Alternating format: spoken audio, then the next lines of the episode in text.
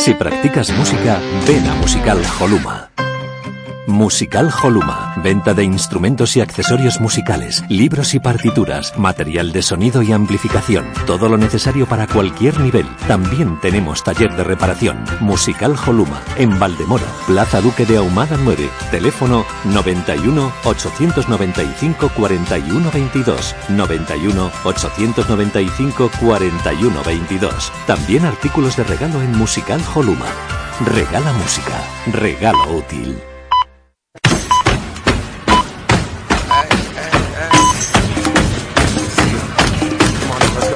Estás escuchando tu radio online de baloncesto. Pasión por el baloncesto radio.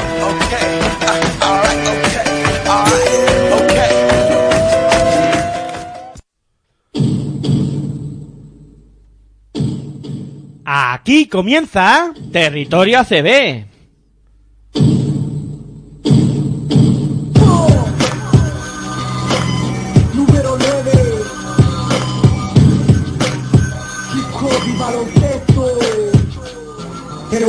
De la vida no sabía Solo dormía para esperar que llegara el día. Despertar para jugar, el balón me divertía. Me acompañó en mi infancia y mientras yo crecía ¿Quién diría que yo de niño optaría Por el balón de baloncesto y practicar el básquet noche y día ¿Quién diría que de hip hop y baloncesto viviría Que por el básquet hasta el fútbol dejaría. En el aula de clase jamás me encontraría. Jugando básquet en el patio del liceo estaría.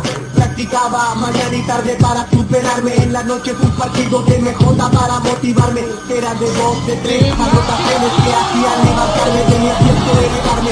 Jugadas espectaculares. Hola, muy buenas tardes, bienvenidos a Territorio ACB aquí en Pasión por el Radio con este especial Copa del Rey Gran Canaria 2018, segundo programa de esta eh, programación especial que estamos llevando a cabo aquí en Pasión por el Baloncesto Radio de cara a esta cita espectacular que estamos viviendo en Gran Canaria con esta copa que ayer ya dejó el primer día de competición y por supuesto muy interesante todo lo ocurrido y ahora vamos a ir desgranando todo lo que pasó en el día de ayer y por supuesto también ir dando pinceladas de lo que nos podemos encontrar en el día de hoy.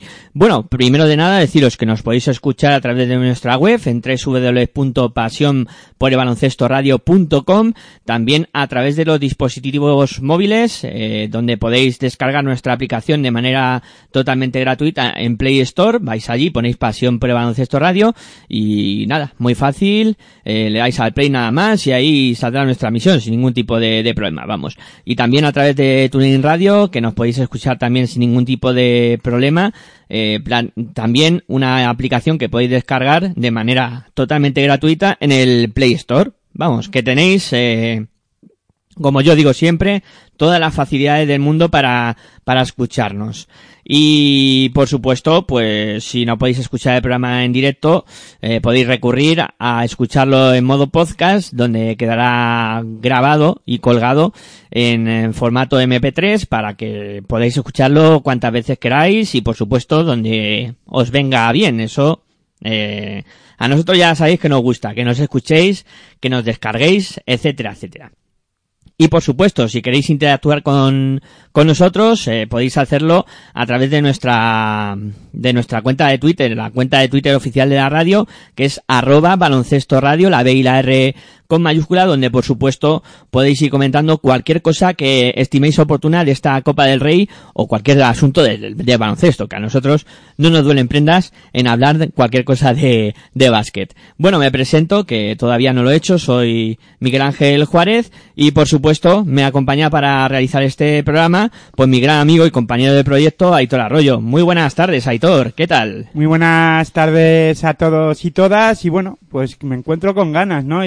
Bueno, además con muchas ganas ya de hablar de lo que ocurrió ayer por la tarde noche en la primera jornada de esta Copa del Rey Gran Canaria 2018 y de lo que pueda suceder esta misma tarde noche también, ¿no? La verdad es que ayer ya tuvimos la primera sorpresa eh, de la jornada, pudo haber saltado dos sorpresas en la misma jornada, pero al final nos tenemos que quedar con esa victoria de Iberostar Tenerife como sorpresa y luego finalmente el Real Madrid acabó ganando a, a Unicaja de Málaga, pero no sin problemas, ¿no? Y la verdad es que interesante jornada la que se vivió ayer e interesante jornada la que vamos a vivir hoy también esta ya mismo en esta tarde dentro ya de, de dos horas casi tres horas mejor dicho eh, para bueno eh, para que comience no tres horas faltan ya para que comience ese partido entre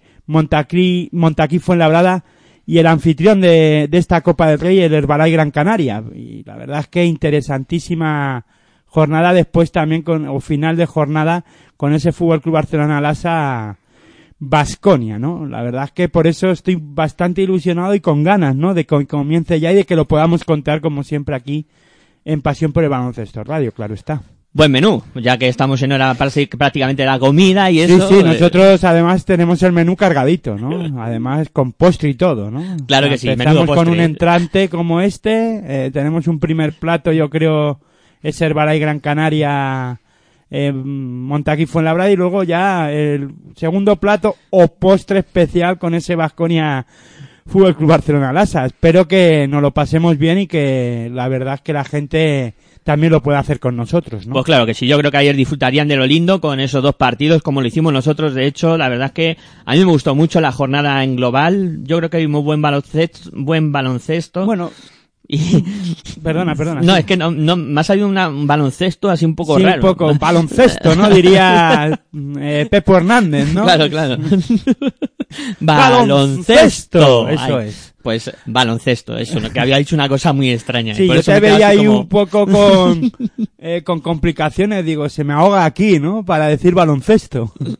Pues eso, que vivimos una buena jornada de baloncesto y como tú dices, estuvo a punto de saltar doble sorpresa, pero sí que Pero- habíamos advertido que Iberostar podía en algún momento mm, dar la sorpresa ante Valencia Basket por las bajas y por los múltiples problemas del equipo de Chubidorreta. Sí, pero ¿tú crees que hubo buen baloncesto eh, al final? O sea, yo creo que hubo, bueno, eh, en los dos partidos hablo, ¿eh? en general de la primera jornada, sí que es- hubo momentos buenos, sobre todo defensivos de todos los equipos, pienso yo, excepto a lo mejor Valencia Basket, hablando defensivamente y luego lo analizaremos, pero ahora en global, no sé, o sea, no sé si, a ver, a mí el partido del Real Madrid me gustó mucho porque fue muy táctico.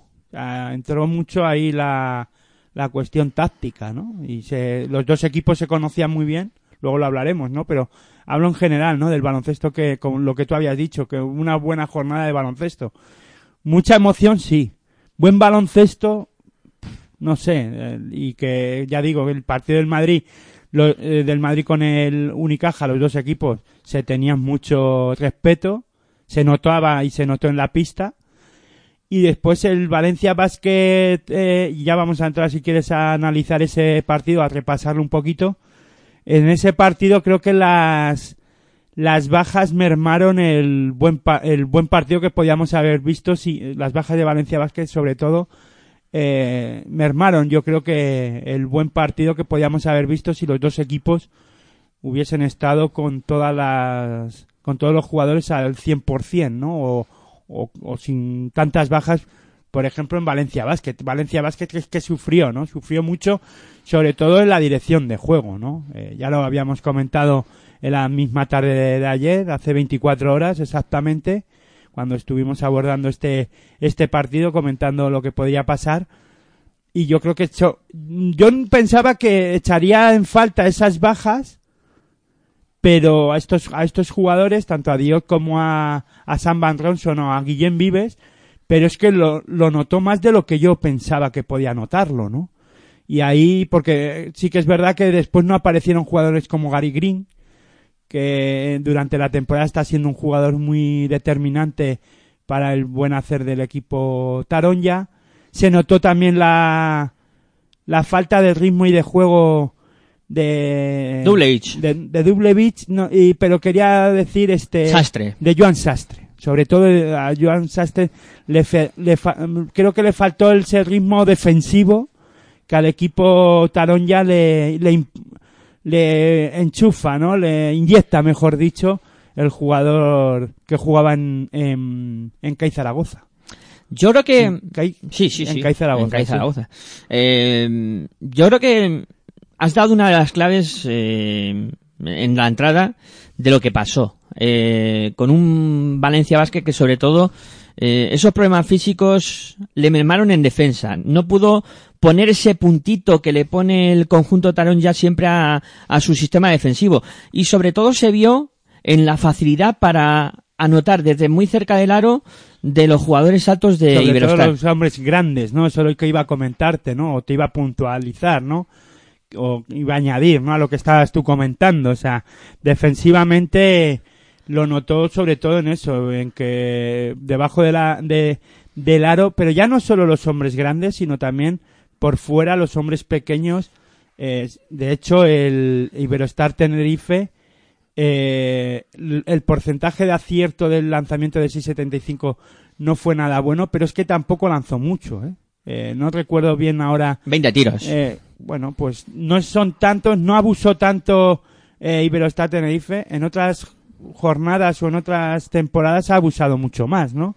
Y aquí creo que eh, Casicadis y los suyos leyeron muy bien lo que necesitaban, ¿no? Eh, era entrar hacia canasta y las facilidades que tenían para poder anotar tanto de, por los hombres pequeños entrando de fuera hacia adentro como los hombres grandes recibiendo al poste bajo como Punizka, eh, Fran- el propio Fran Vázquez, eh, Miki Tobi, o sea, tres hombres que fueron claves para la victoria de y que bombardearon y que castigaron ni mucho a Valencia Basket en el juego eh, debajo de la pintura, ¿no? Y ahí los Dublevich eh, y compañía lo pasaron mal, ¿no? Tibor Place, que empezó muy bien el partido, pero sí, luego... pero empezó bien en ataque, ¿no? Sí. En defensa yo no le vi aparecer como en to- todo el equipo de, de Valencia Basket. Sí, sí, empezó muy bien en ataque, pero en, en defensa también tenía los mismos problemas. Sí, de hecho, eh, Chus Vidaurreta acabó sentando a Tibor Place y no sacándolo eh, porque yo creo que se dio cuenta que, que no era la solución para que él buscaba para poder defender. Lo que pasa que también es verdad que las bajas o, en, o en este caso eh, el físico en este caso de Dublevich el baja el bajo rendimiento en el que se nota o que no está al 100% se nota y comentábamos no esto también ayer que para afrontar este tipo de partidos hay que estar muy bien y muy y al 100%, ¿no? Sí, claro, es que son muy exigentes. Estos encuentros son muy exigentes. Y lo que comentabas de, de hombres como Ponica o como Abromaitis, que, que fueron determinantes, ¿no? Sí, y luego también yo añadiría que un jugador como el, el griego Basileadis, que tampoco es que anotara mucho, pero lo que estuvo en la pista y lo que aportó fue clave también, ¿no? Porque se notaba, es el que empezó a anotar además para quitarle esta presión a lo mejor del inicio de partido en una en un campeonato como este, ¿no? Y ahí se fueron liberando los, esos nervios el resto de compañeros, ¿no? Le dejaron a o en este caso eh, cogió las riendas eh, Basileadis, eh, cogiendo él el protagonismo para liberar de nerviosismo al resto de compañeros, ¿no? Eso es experiencia, es saber hacer y Sí, por eso creo que Casicadis ha traído a un jugador como Bas- Basileadis, ¿no? lo conoce como si fuera su padre prácticamente y, y le dijo a Basileiadis, tú te vienes conmigo donde vaya yo que me vas a ayudar a hacer bien las cosas. Y la verdad es que sí, anotó tres triples Basileiadis, eh, eh, fueron 11 puntos y no creo recordar mal. Nueve puntos. Nueve, nueve puntos, perdón, en los que anotó Basileiadis y, y bueno, pero fueron de determinantes. en triple. Sí, sí, fueron determinantes esos triples, o sea, es que lo Sí, sobre todo al inicio, ¿no? Que es cuando parecía que eh, ahí empezó Tenerife, bueno, pues eso a lo que yo digo, cogió el, el pues un poco los galones, ¿no? Para empezar a anotar, para quitar ese nerviosismo, aunque el partido también hay que recordar que Valencia Basket en ningún caso ni en ningún momento se fue fuera de partido, ¿eh? Lo que le faltó a a Valencia Basket fue punch, ¿no? Fuerza, ganas, eh, no ganas, sino eso, que, que le respondiera el físico, Sí. ¿no? Y en este caso, para mí fue una rémora para, para Valencia Basket. Y si te parece, eh, vamos a escuchar a Chus Vidaurreta, a ver qué comentaba en rueda de prensa tras eh, la derrota de su equipo ante Iberostar Tenerife en, la, en el primer partido de, esta, de cuartos de final de esta Copa del Rey 2018. Bueno, el, partido hemos iniciado bien, creo que teníamos un buen ritmo, estábamos eh, serios a nivel defensivo, eh, con control eh, a nivel ofensivo de las ventajas que queríamos obtener. El único pero es que ya de inicio nos han cogido muchos rebotes de ataque, creo que han sido seis en el primer cuarto, a pesar de eso estábamos un punto arriba al final de ese primer cuarto. en el segundo cuarto creo que hemos transmitido peores sensaciones, pese a eso en el descanso estábamos igualados. Eh, hemos hablado de que, bueno, era un buen resultado para un mal primer tiempo, que teníamos 20 minutos por delante, que teníamos que corregir aspectos fundamentales como era el rebote para poder correr, tomar mejores decisiones en ataque, limitar las pérdidas, conseguir alguna recuperación más. Hemos conseguido alguna recuperación más, pocas, pero hemos seguido perdiendo balones. Eh, hemos perdido incluso más en, la segunda mitad y el Iberostar Tenerife, el Canarias, ha empezado a abrir diferencias en base a que ha sido mejor que nosotros y como ha sido mejor que nosotros, al final pues ha obtenido una victoria justa porque en el cómputo global del partido además ha ido por delante en el marcador muchos más minutos que nosotros y se ha hecho merecedor de estar en estas semifinales. Comenzamos el turno de preguntas para Chus Dorreta. Por favor, antes de hacer las preguntas, identificarse con, el nombre y el medio de comunicación.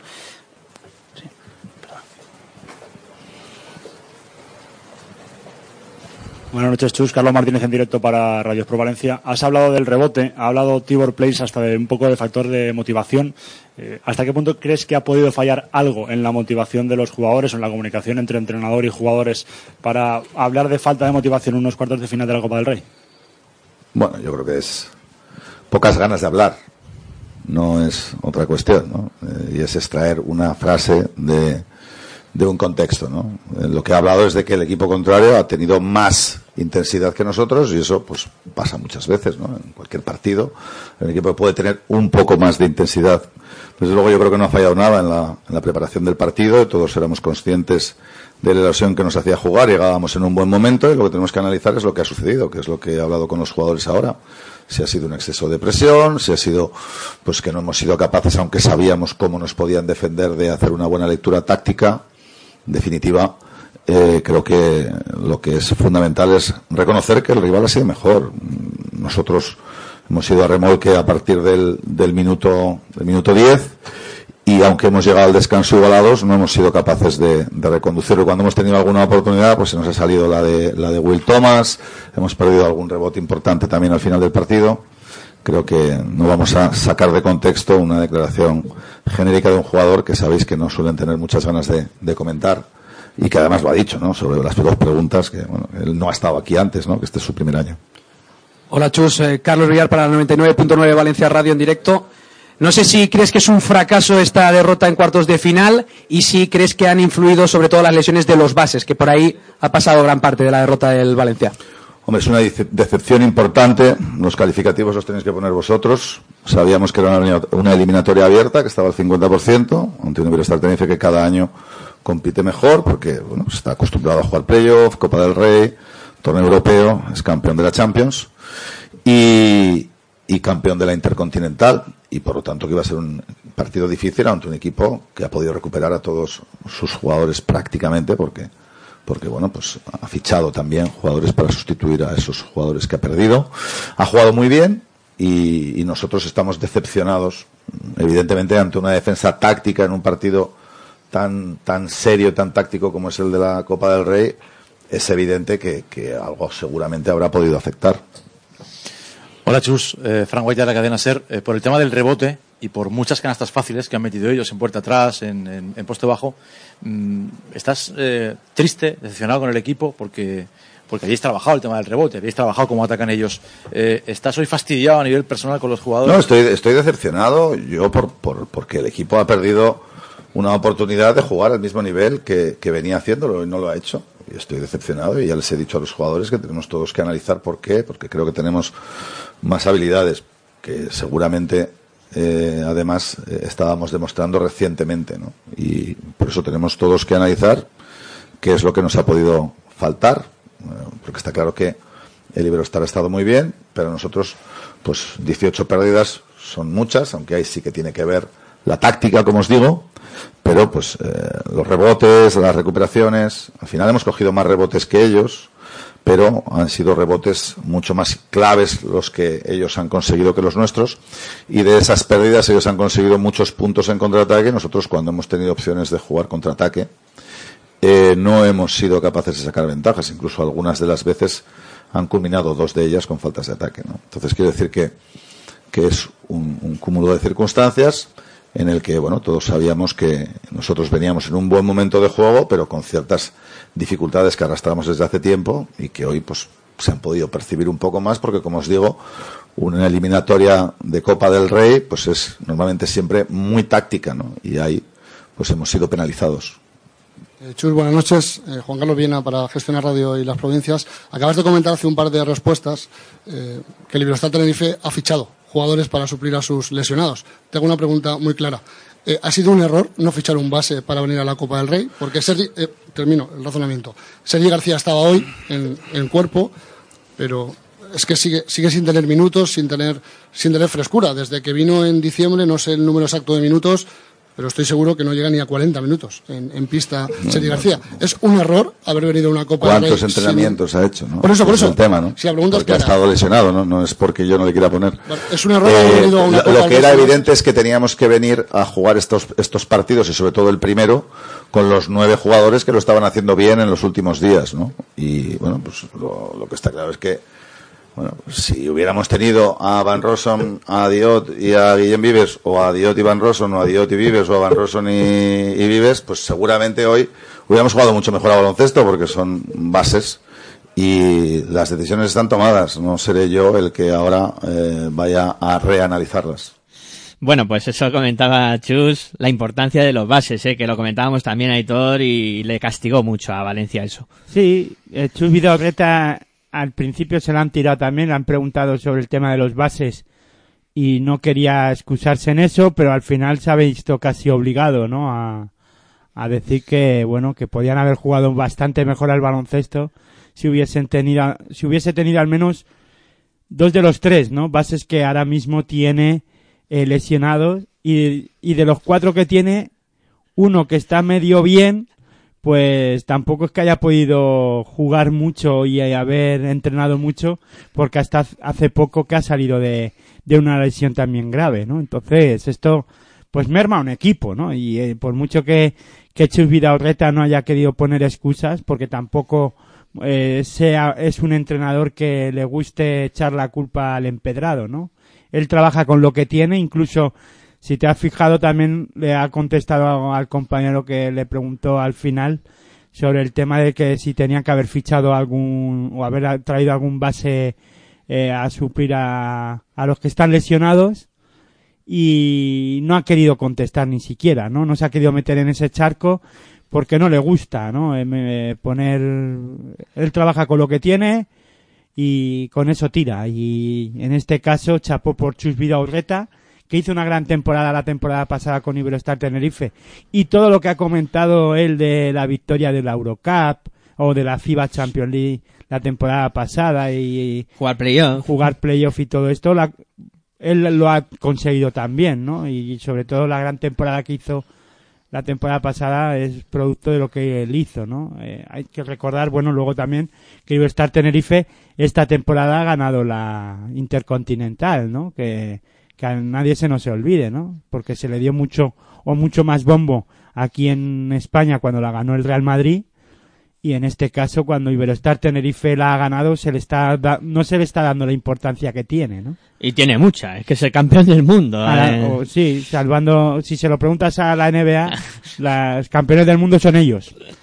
Bueno, que ya sabes cómo son los de la NBA. Pero bueno, eh, en el baloncesto FIBA, el campeón del mundo ahora mismo es Iberostar Tenerife. Efectivamente, ahí que quede constancia de... Sí, de hay que darle importancia, ¿no? Yo creo que no es fácil conseguir este tipo de títulos, ¿no? Aunque eh, ahora estamos en ese momento en el que el baloncesto europeo y sobre todo estas competiciones que organiza FIBA se menosprecian, pues yo creo que no hay que quitarles mérito ni ningún ápice de, de nada, ¿no? Parecen competiciones clandestinas, porque no salen los medios de comunicación, pero por eso está aquí Pasión para el Baloncesto Radio, para recordárselo a todo el mundo, ¿no? Que le, de- le guste el baloncesto, que hay equipos, como en este caso Iberostar Tenerife, que ha conseguido una intercontinental. Exactamente. Y que para ello tuvo que ganar la FIBA Champions League, que para conseguir una...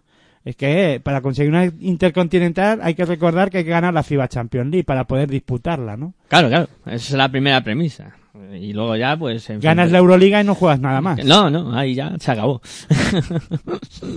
Pero bueno, Chus, yo también le felicito por el trabajo hecho. Antes ganabas Euroliga, como hizo el Madrid, y jugabas la FIBA Champions League. Claro, claro. Digo, la intercontinental. La intercontinental. La intercontinental, perdón. Claro. Ahora ya no. Ahora ya no, ahora ya eso se ha perdido. Se ha perdido porque eh, ya vemos el- lo que lo bien que se llevan, ¿no? El tema, ¿no? La FIBA y los de Euroliga se llevan de cine. Sí.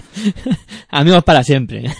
Se llevaban mejor y se llevan mejor los jugadores de la ABP o la Asociación de Baloncestistas Profesionales y la ACB que Euroliga y, y, y FIBA. ¿eh? Sí, porque ahí por lo menos salido de acuerdo, pero lo otro me parece No, a mí- aparte de acuerdo y que se llevan bien, Sí, ¿no? sí. Son, bueno, pues al menos, aunque cada uno luego defiende sus intereses, pero en, en Euroliga y en, y en, en FIBA se ven hasta en los tribunales. Sí, sí, ahí está la cosa que arde. Eh, que bueno, que yo me sumo también a la felicitación que hacía Aitor sobre Chus y el trabajo que ha realizado y bueno, la verdad es que le ha pesado mucho eh, las bajas y el condicionamiento físico, yo creo que ha sido una de las claves importantes. Sí, luego enfrente tenían a Iberostar Tenerife, que la única baja así importante o con problemas importantes físicos es la de Nicolás Ricciotti y el resto de jugadores ya los vimos jugar ayer eh, a un gran nivel, ¿no? En dirección de juego eh, Rodrigo San Miguel estuvo muy bien. Luego me gustó mucho Ferran Basas los 14 minutos que estuvo en pista en el que no sumó puntos, pero sí que no restó nada al equipo, incluso mantuvo el nivel del equipo tinerfeño en su juego, tanto en defensa como en ataque. Eso es lo que se le pide a un jugador como Ferran Basas, que al menos pues no pierda balones y que asegure, asegure al menos eh, no tener pérdidas de balón. Y Rodrigo San Miguel incluso sumó en ataque también, ¿no? Y, y la verdad es que estuvo a un buen nivel en la dirección de juego en general de, de Tenerife. Pero sobre todo lo que funcionó es el juego interior, ¿no? Punisca, Fran Vázquez y, y Miki Tobi, que además se cargaron los dos pivots de, de Iberostar Tenerife, tanto Fran Vázquez como Toby, se cargaron con cinco faltas, se quedaron eliminados y eh, Valencia Vázquez no lo consiguió eh, en este caso aprovechar tampoco, ¿eh? no fue capaz de, de aprovecharlo cuando parecía que se iba a meter o poder darle la vuelta al marcador Valencia Basket, pues como ha dicho Chubi Arreta tenían alguna pérdida de balón o los ataques no fueron nada nada buenos, pero también fue producto de la buena defensa de, de Iberostar Tenerife. Si te parece, Miguel Ángel, vamos a escuchar al técnico griego de Iberostar Tenerife, Katsikaris, a ver qué comentaba él de la victoria, que ojo que es una victoria histórica. Hace historia Iberostar Tenerife en la Copa del Rey en este caso, da un pasito más en la historia del club, metiéndose en una semifinal de la Copa del Rey. Bueno, ha sido, ha sido un partido que, que mi equipo ha trabajado muy, muy bien. Teníamos muy buena concentración casi todo el partido y no hemos salido de nuestro planteamiento defensivamente primero y, el esfuerzo que ha pedido más eh, a los jugadores, a cada uno que ha pisado la pista hoy. Primero porque, sobre el planteamiento, ¿no? Porque teníamos eh, que era nuestro objetivo sacar Dublevich fuera de su juego. Es un jugador referencia muy importante para ellos. Eh, luego, no es solo que mete, que es un anotador, que tiene esa capacidad y talento, también para abrir el juego para los demás, ¿no? Sí que nos ha hecho daño Place eh, en la primera parte, pero eh, a mí no me preocupaba tanto eso que eh, no queríamos que Dublevich eh, volviera a jugar bien en la segunda parte y sobre y también a Fesane Meterio y a Green, porque tiene el talento para, para levantar un partido muy fácil, ¿no? No hemos teníamos mucha fe fallando tiros abiertos, fallando algunas bandejas el último minuto que nos podía costar el partido o podíamos finiquitar el partido, pero la verdad estoy muy, muy orgulloso eh, cuando tienes que provocar 18 pérdidas a un equipo grande como de Valencia y luego tener otra vez 18 asistencias como equipo, el juego colectivo que tiene mi equipo y bueno, y la valoración de tantos jugadores en dobles dígitos, yo creo que está demostrando que jugamos como equipo, creemos mucho a nosotros mismos y nada, dar alegría a nuestra afición. ¿Preguntas para Fotis Cachicaris?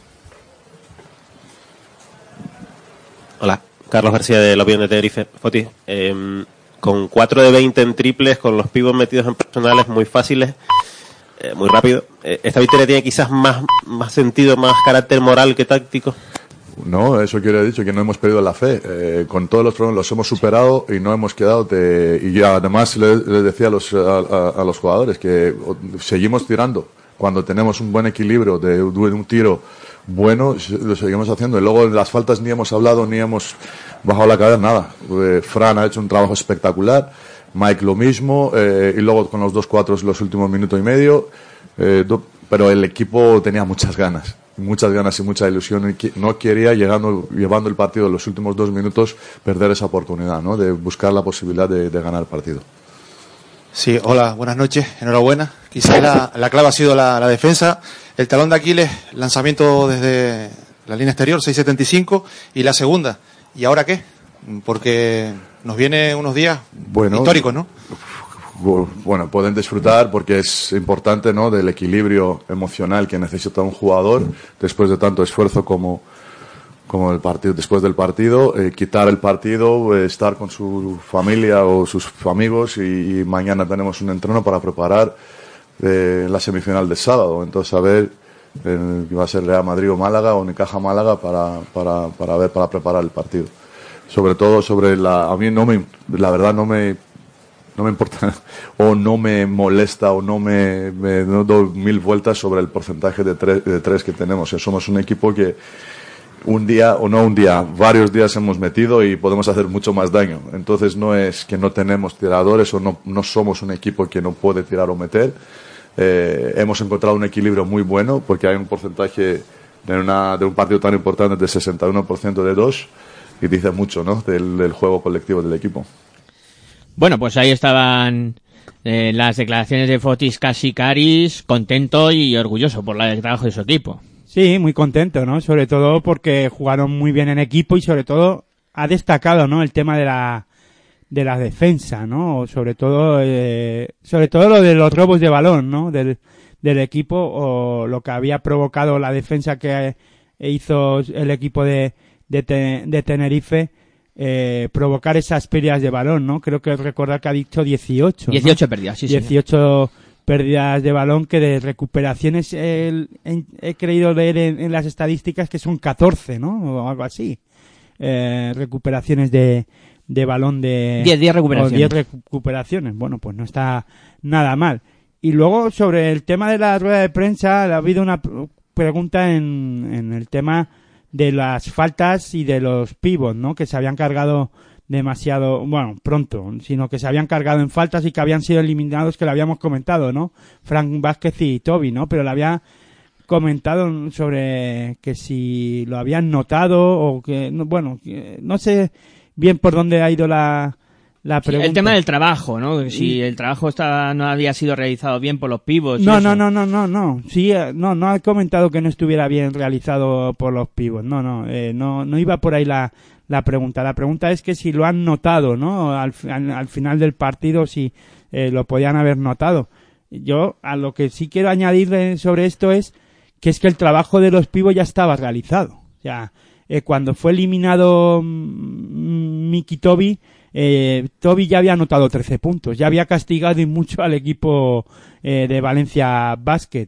Y Fran Vázquez llevaba 14 puntos, creo recordar, cuando fue eliminado, ¿no? Y, pero sí que podíamos hab- haber visto que eh, en este, en ese momento Valencia Basket podría haber aprovechado y hacer daño al equipo de, de Tenerife, pero o que lo podía haber, haber notado, pero es que al nivel que estaba Bromaitis, hay que recordar ese rebote que coge Abromaitis, que fue clave, ¿no? También para que Tenerife estuviera todavía metido en el partido y que no, incluso para la victoria, ¿no?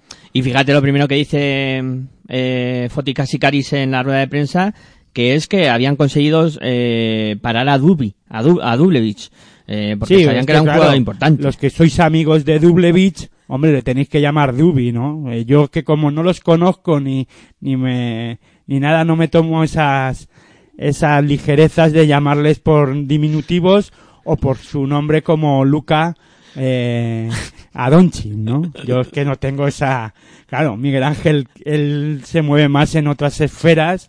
Claro, y, ya uno va conociendo y, a la claro, gente y y, los- y se toma esas deferencias. Yo es que todavía no estoy en esa onda, ¿no? Sí, pero que había sido muy, muy importante eh, ese trabajo de, de parar a Dublevich o incluso Tibor Place cuando lo, lo sentó ya no, no volvió a aparecer. Pero lo que tú decías, Aitor, me quedo con esa frase que Iberostar Tenerife sigue haciendo historia, eh, victoria importante y ahora veremos en semis qué es lo que ocurre, porque aquí ya puede pasar cualquier cosa. Esto es copa y vete a saber. Hombre, ya analizaremos, ¿no? Mañana el tema de las semifinales. Se enfrentarán al Real Madrid. Rezar también, ¿no? No sé, ya veremos. A ver lo que dice Casicaris, ¿no? Mañana en valoración de, del enfrentamiento ante el Real Madrid, ¿no? Sí, y Plaza rezó mucho, ¿tú crees? Eh, o por lo menos se comendó a San Triple, ¿no? Que entraba Ya- casi todo. Ya estamos en modo Sí, Real Madrid. Nos metemos ya a Unicaja, de, ¿no? de Madrid Unicaja, cambiando de tercio.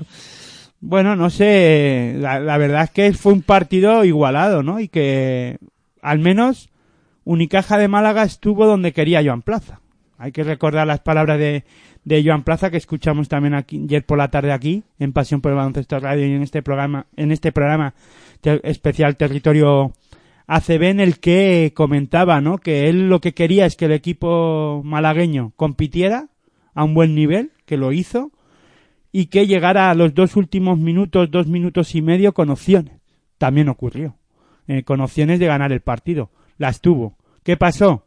Pues que en los, esos últimos minutos de partido y en esos momentos eh, Unicaja de Málaga no estuvo tan acertado en ataque, ¿no? Y el Real Madrid tampoco es que anotara en tiros de campo, que sí recuerdo alguno, algún lanzamiento de campo que anotara, pero donde empezó a fraguar la victoria y a darle la vuelta en el marcador creo que fue eh, desde el tiro libre y sobre todo con la dirección de juego de Campazo y el propio Campazo, eh, Facu Campazo, eh, anotando tiros libres, ¿no? Que lo dijimos también en la retransmisión que iban a ser claves. El propio Unicaja de Málaga también tuvo opciones de poder meter tiros libres, pero Sermanidi estuvo fallón.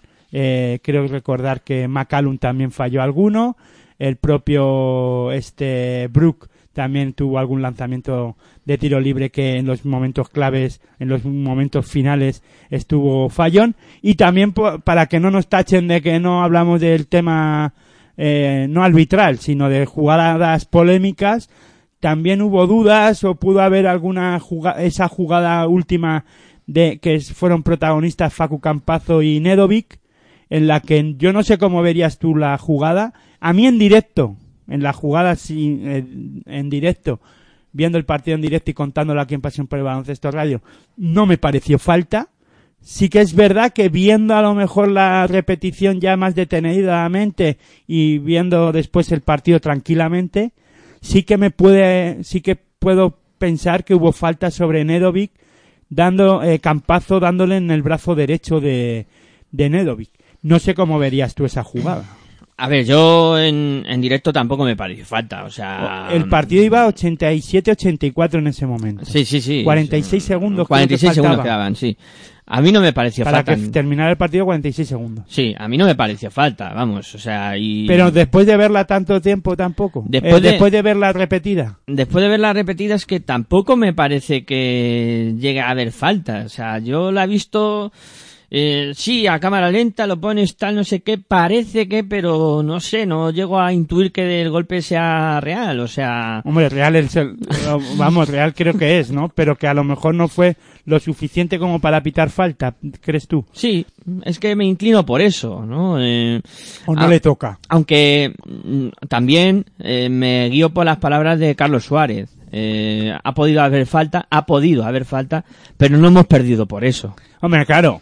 Es- ojo, por eso a mí siempre me gusta hablar de las de la polémica o de la polémica o de las faltas o aquellas dudas que pueda haber porque la gente si no luego te puede tachar de que mira no no no no hablan de, de eso de estas jugadas pero es una acción más del partido, ¿eh? Ojo, porque esta acción, esta acción no se le daría importancia si fuera en el primer, en el inicio del partido. Exacto, Por eso te digo, ¿no? Que es que al final se ve en el contexto ahí, en- de poder ser que pudiera haber sido una jugada normal del partido y, y haberse quedado ahí. Lo que pasa es que, claro, siempre al final se le dan importancia en los últimos instantes, ¿no? Aunque, joder, es que Unicaja de Málaga tuvo el partido. Yo creo que Unicaja de Málaga, no voy a decir que tire el partido eh, en ningún momento, pero sí que eh, tuvo su opción de ganar si hubiese estado jugando al mismo nivel en los últimos dos minutos del encuentro que en todo el encuentro que estaba realizando un buen partido. Sobre todo comentábamos en el partido, en la retransmisión aquí en Pasión por el Baloncesto, en Pasión por el Baloncesto Radio, yo comenté que Unicaja de Málaga había dejado al Real Madrid en unos eh, guarismos en el marcador por debajo de 20 de, eh, o que le iba dejando cada vez por menos puntos, ¿no? Quiero recordar que en el primer cuarto eh, el Madrid anotó 23 puntos. 26, o sí, 26 fue el que más puntos, perdona, y después fue bajando. O sea que defensivamente, en este caso Unicaja de Málaga, eh, fue defendiendo mejor y al Real Madrid incluso le puso en problemas.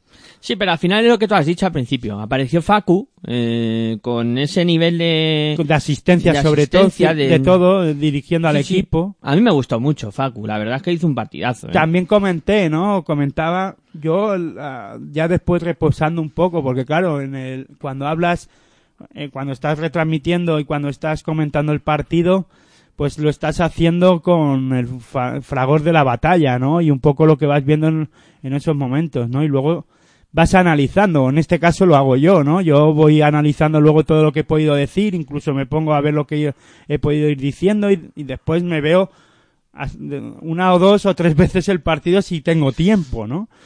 Y, y sigo pensando en lo mismo. El partido, además, el tempo del partido lo marcó Unicaja de Málaga. Fue capaz de dominarle en todo momento eh, ese tempo de partido. ¿Cómo? Eh, cargándole el rebote ofensivo, intentándole que, que no saliera el Madrid eh, rápido después del rebote. O sea que se, hubo un partido eh, que se jugó al ritmo que a Unicaja de Málaga le podía propiciar, ¿no? Sin correr, Unicaja de Málaga hacía faltas cuando se veía que el partido se podría acelerar. Recuerdo una falta a, Luca Donchi que iba al contraataque y enseguida Alberto Díaz hizo falta y, Donchi pedía antideportiva, que la pudo haber sido también. O sea, que te quiero decir que, que eh, Unicaja de Málaga sabía lo que tenía que hacer, ¿no? Eh, bajar el ritmo de partido sin que se volviera un carrecalles eh, y lo consiguió. Yo creo que lo consiguió a base de ese acierto desde el lanzamiento exterior, porque claro, si no hay rebote porque ha entrado la pelota, eh, no puede correr el Real Madrid. En este caso no pudo correr y ahí pues eh, el Unicaja de Málaga, no voy a decir que tenía el, el partido controlado porque eso nunca puede ocurrir, pero nadie, ningún equipo lo puede tener controlado todo, pero en este caso sí que marcó el tiempo de partido, ¿no? Pero aparecieron luego jugadores que no estaban apareciendo o que hacía tiempo que no aparecían, ¿no? Rudy Fernández, por ejemplo, para mí fue clave en el trabajo que realizó en los últimos cuatro minutos del partido, ¿no? Defendiendo, eh, yendo al rebote. Un- recordamos ese rebote de Rudy Fernández a, tiro de Taylor, ¿no? Que falló y cogió ese rebote barriendo la canasta y anotando dos puntos. Esas cosas también son esos pequeños detalles, tanto los tiros libres como esos rebotes así sueltos que aparecen jugadores como Rudy Fernández de la nada y anotan esos puntos que te hace eh, perder un partido. Y luego un otro no tan pequeño detalle, ¿no? Que es tener a, Eddie- a Walter Tavares o en, en el equipo contrario. Pero ¿no? es que eso es otra cosa. ya estamos hablando de, de lo que comentábamos por la tarde ayer, ¿no? También, que tener un jugador como Tavares que hace un trabajo más silencioso, eh, que a lo mejor no, no, no anota y no destaca por el ataque, pero sí realiza un trabajo excepcional, ¿no? Tanto en defensa como en ataque, sobre todo defensivamente, eh, sobre todo taponando. Es que eh, creo recordar que ha hecho cuatro tapones o tres al final. Finalmente se quedó en tres, pero estamos hablando de un jugador que desvía mucho, muchos lanzamientos y te lo hace pensar, ¿no? Tres tapones, nueve rebotes, cinco de ellos ofensivos, ocho puntos y todo lo que no se ve que ha dicho Aitor, esos tiros que cambia, esas manos que abren defensa para cerrarlo todo y dejar a Sermanidi en uno de siete en tiro de dos. Sí, además hubo un detalle que en los momentos más calientes de partido, falta de tres minutos, cuatro minutos, no estaban ni en pista Nedovic, Sermanidi y creo que Brook. No estaba ninguno de los tres. Y eso es un dato a tener en cuenta, ¿no? O sea, eso ahí Joan Plaza sabrá por qué lo hizo, ¿no? Yo creo que Sermanidi, porque no estuvo en ningún momento en partido, a Nedovic tres cuartos de lo mismo, aunque tuvo que finalmente sacarlo Joan Plaza, hizo ese triple estratosférico y luego entró en esa polémica o, o vimos esa jugada polémica. Y Jeff Brook, yo creo que sí, ahí no sé qué pensar, ¿no? Lo de Jeff Brook, porque para mí fue un jugador que lo estaba haciendo bastante bien, ¿no?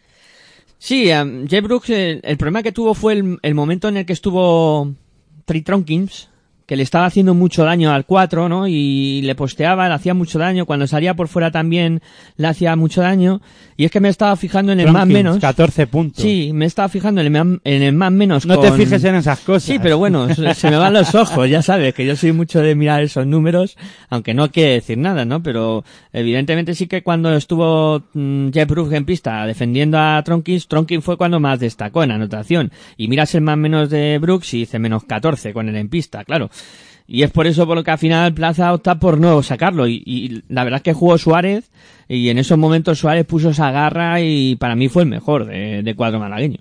Me gustó muchísimo la actuación de, de Carlos Suárez en el día de ayer y él junto con Waziski, que estuvo eh, inspiradísimo desde la línea de tres, pues fueron un poco los que se mantuvieron a Unicaja en el partido. Sí, sí, gran parte de, de ¿no? Que hay que reconocer que por la tarde también lo comentamos, ¿no? Que lleva una, o lleva una temporada bastante irregular con Unicaja de Málaga, que hizo una gran temporada Wanziski con Obradoiro, y que por eso el gran fichaje o el buen fichaje que hace Joan Plaza para Unicaja de Málaga, y aquí lo demostró, que tiene esa calidad y que vale para este, para estar en este equipo. Y si te parece, antes de seguir con, con este debate, o con este pequeño debate de, o repaso de este Real Madrid Unicaja de Málaga, que seguro que podemos comentar alguna más, que cosa, algún cosa más después de escuchar a Joan Plaza, a ver qué comentaba él de la derrota de su equipo contra Unicaja de Málaga y a ver si nos saca él de la duda esta o del tema de los tres jugadores que hemos comentado que sentó y que en los momentos calientes no estuvieron en pista como son Jeff Brook, este eh, Sermanidi. Sermanidi Y Nedovic. y Nedovic. A ver qué comentaba Joan Plaza. Bueno, como ha dicho un poco Carlos, cuando acaba un partido y ca- acabas perdiendo de pequeñas diferencias, ya nos lo sabemos. Hemos estado 25 minutos ganando el partido. Hemos ganado dos cuartos, ellos han ganado dos cuartos. Mm, Creo que la diferencia se, se, se produce en muy, en muy pequeños detalles. Pues hemos fallado cuatro tiros libres, hemos perdido cuatro. Eh, Hemos tenido una serie de balones perdidos consecutivos, son demasiados balones perdidos y los balones perdidos es la única gran diferencia que hay comparando una estadística entre un equipo y otro. Mm, En lo demás estamos eh, poco arriba, poco abajo ambos equipos, pero la gran diferencia entre los eh, que- 13 nuestros y los 7 de ellos es demasiada ventaja para un equipo como el Real Madrid. En cualquier caso, el equipo es cierto, como ha dicho Carlos, que el equipo ha competido muy bien, ha sido capaz de, de no tener miedo a muchas situaciones, jugando interior, jugando exterior. eh, divirtiéndose, ¿no? Pero al final los pequeños detalles son lo que pagan cuando juegas contra un equipo de este nivel. Eh, orgulloso de, de la gente tal como ha trabajado. Eh, es evidente que cuando perdemos siempre pensamos, ¿no?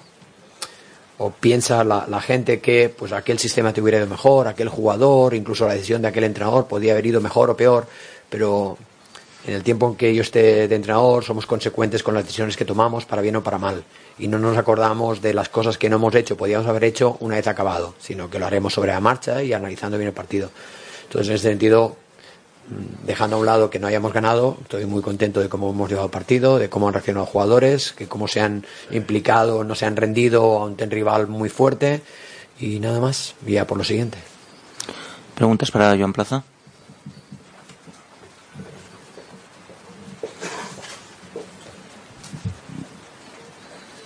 Hola coach, mi nombre es Carlos Altamirano desde la Argentina. Eh, la pregunta es un poco obvia por mi procedencia, pero me gustaría saber, más allá de, su juego y, el alto nivel de Facundo Compaso, eh, en base a su scouting y lo que preparó contra el Madrid y contra Facundo, ¿cuál, cuál es su pensamiento puntualmente sobre el base argentino? Facundo es un, es un crack, un muy buen jugador y además tiene algo que nos enseña, que es carácter. Eh, Es algo que además es muy contagioso y hace que muchos jugadores eh, que quizá no tengan ese nivel de, de, autoexigencia tengan que tenerlo porque él está a tu lado, ¿no? Entonces yo creo que es un chico que va creciendo adecuadamente, es un, un líder nato y, y francamente a pesar de que me gane partidos yo le deseo lo mejor porque es, es el perfil de jugador que muchos entrenadores también nos gusta. ¿Más preguntas?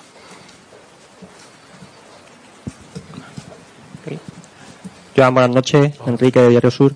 Eh, ¿Tiene la sensación de que el equipo ha terminado un poquito desquiciado en, en los minutos finales? No sé si es, ha sido cuestión un poco de nervio, del arbitraje. Bueno, evidentemente cuando pierdes balones y algunos consecutivamente, eh, hay muchas razones. Una es la ansiedad, otra es el cansancio que acumulas en tus piernas, otra es la presión, lógicamente, de estar llegando a los momentos cumbres de partido. Ahí se acumulan muchas razones, pero eh, yo creo que es cierto que hemos perdido muchos balones y que con la mitad de esos balones perdidos, no cero, pero con la mitad de esos balones perdidos, perdiendo lo que ten- perdemos en la Liga CB, ¿no? Eh, nosotros perdemos una media, yo creo que somos el tercer equipo con menos pérdidas de balón de toda la liga. Sin embargo, hoy, por la calidad del rival, por nuestra propia, propia poca calidad, la mía sobre todo, pues hemos perdido más balones de lo habitual. Que con la mitad de balones hubiéramos podido competir mejor, estoy convencidísimo. Pero es muy fácil decirlo, pero cuando el corazón te va a 180 y tomas un pase sacando de fondo y se lo das en las manos de ellos o sacas de banda y la, la metes en los pies de tu compañero, no hay nada premeditado. Yo creo que ahí es una mezcla de muchos factores y de ninguno en concreto. Bueno, pues eso es lo que decía Joan Plaza, nerviosismo, las últimas jugadas, pérdidas de balones, pequeños detalles, como comentabas tú, Aitor, al final lo que le dieron la victoria al Real Madrid. Sí, pero pequeños detalles que castigan, ¿no? Porque al final lo que haces es perder posesiones, no miras el aro, cuando lo miras no anotas y, tu rival, a pesar de que ya lo hemos comentado, lo he comentado, ¿no? Que no estaba, no estaba tampoco tan acertado, no estaban metiendo en tiros de campo, pero sí que un hombre como Campazo, que lo ha alabado eh, Joan Plaza, pues eh, fue capaz, ¿no? También de, de hacer que el equipo sacara ventajas, ¿no? Y fue ir a la línea de tiros libres el propio Facu Campazo y, y tirar de, de los tiros libres y anotarlos, ¿no? Y luego también recuerdo eh, triples de, de Taylor, eh, De Tronkins. de Tronkins, oh, vamos, la Incluso verdad. Rudy. Sí, el propio Rudy Fernández, ¿no? Que, que estuvo muy bien. Fíjate, Jeffrey Taylor, que solo lanzó una vez a canasta y fue a, y, y fue a anotar ese triple, que fue para mí clave también para la victoria del Real Madrid, ¿no? O sea y luego Luca Doncic también, que no tuvo el día brillante, pero que igual que, cumplió. igual que Fabián, Fabián Caseur, ¿no? Que parece que no está, pero trabaja y anota en algunos momentos, así que parece que, como digo, que no aparece. Es que el Madrid cuando se pone, sobre todo se puso serio al final, ¿no? En eso, vamos, estuvo serio en todo momento, ¿no? Del partido. De hecho, yo creo que fue un partido muy táctico también. Hemos oído a Chus Vidal-Reta comentar también el tema táctico. Por eso creo que no fue un par, no fueron partidos, por eso he iniciado yo el programa diciendo que no fueron partidos muy vistosos o no, o muy divertidos en ese aspecto. Fueron muy emocionantes, mucho trabajo táctico de todos los entrenadores, sobre todo intentando poner trampas defensivas a, porque se conocen muy bien, ¿no? También hay que, hay que decirlo, que Unicaja de Málaga, por ejemplo, y el Real Madrid no solo se enfrentan en Liga Endesa ACB, sino que se enfrentan en Euroliga también, ¿no? De hecho, el último partido que han jugado Unicaja de Málaga y Real Madrid fue en Euroliga y se lo llevó el Unicaja de Málaga. O sea que, y, a- y fuera de micrófonos, mientras escuchábamos a Joan Plaza, yo le estaba comentando a Miguel Ángel, ¿no? Que si Unicaja de Málaga juega a este nivel y dan esos pasitos adelante jugadores que, que no lo estaban haciendo en esta, o que no estaban a un buen nivel, o que no, tien- no están teniendo una regularidad en el equipo malagueño durante la Liga Andesa CB, si juegan a este nivel, como Wanciski, por ejemplo, pues Unicaja de Málaga va a ganar más partidos que va a perder, ¿no? Tanto aquí en Liga Andesa ACB como en, en Euroliga, aunque en Euroliga la cosa la tiene complicada para pasar a, al top 16, ¿no? Pero, o al top 16, no, a, A los octavos. cuartos, o a cuartos, o a, A, a cuartos, sí. a perdón. cuartos de final, ¿no? A cuartos de final sería, sí, los ocho mejores. Que va a estar complicado que, que puedan entrar. Sí, ahora mismo de los equipos de aquí de la Liga Andesa ACB, de aquí de, del Estado español, los que más opciones pueden tener es Madrid y, y Basconia, ¿no? Barça eh, o Fútbol Club Arsenal Asa y en este caso el Valencia Basket. el Valencia Basket y y quién más y Unicaja, de. Málaga eh, lo tienen bastante más complicado, ¿no? Si te parece, para no enrollarnos más, eh, vamos a escuchar a, a Pablo Lasso, entrenador o técnico en este caso del Real Madrid, ganador del partido ante Unicaja de Málaga en estos segundos cuartos de final de esta liga, de esta fin, de esta Copa del Rey, mejor dicho, Gran Canaria 2018. Continuamos con la valoración de Pablo Lasso, entrenador del Real Madrid. Bien, eh, buenas noches. Lo primero, felicitar a mi equipo por la victoria. Bueno, creo que ha sido un partido, bueno, con muchas alternativas, ¿no? Yo creo que nuestro inicio de partido ha sido muy bueno, al punto que hemos cogido una ventaja de 7-8 puntos. Eh, 30, 20, una cosa así, 31, 22, 23, una cosa.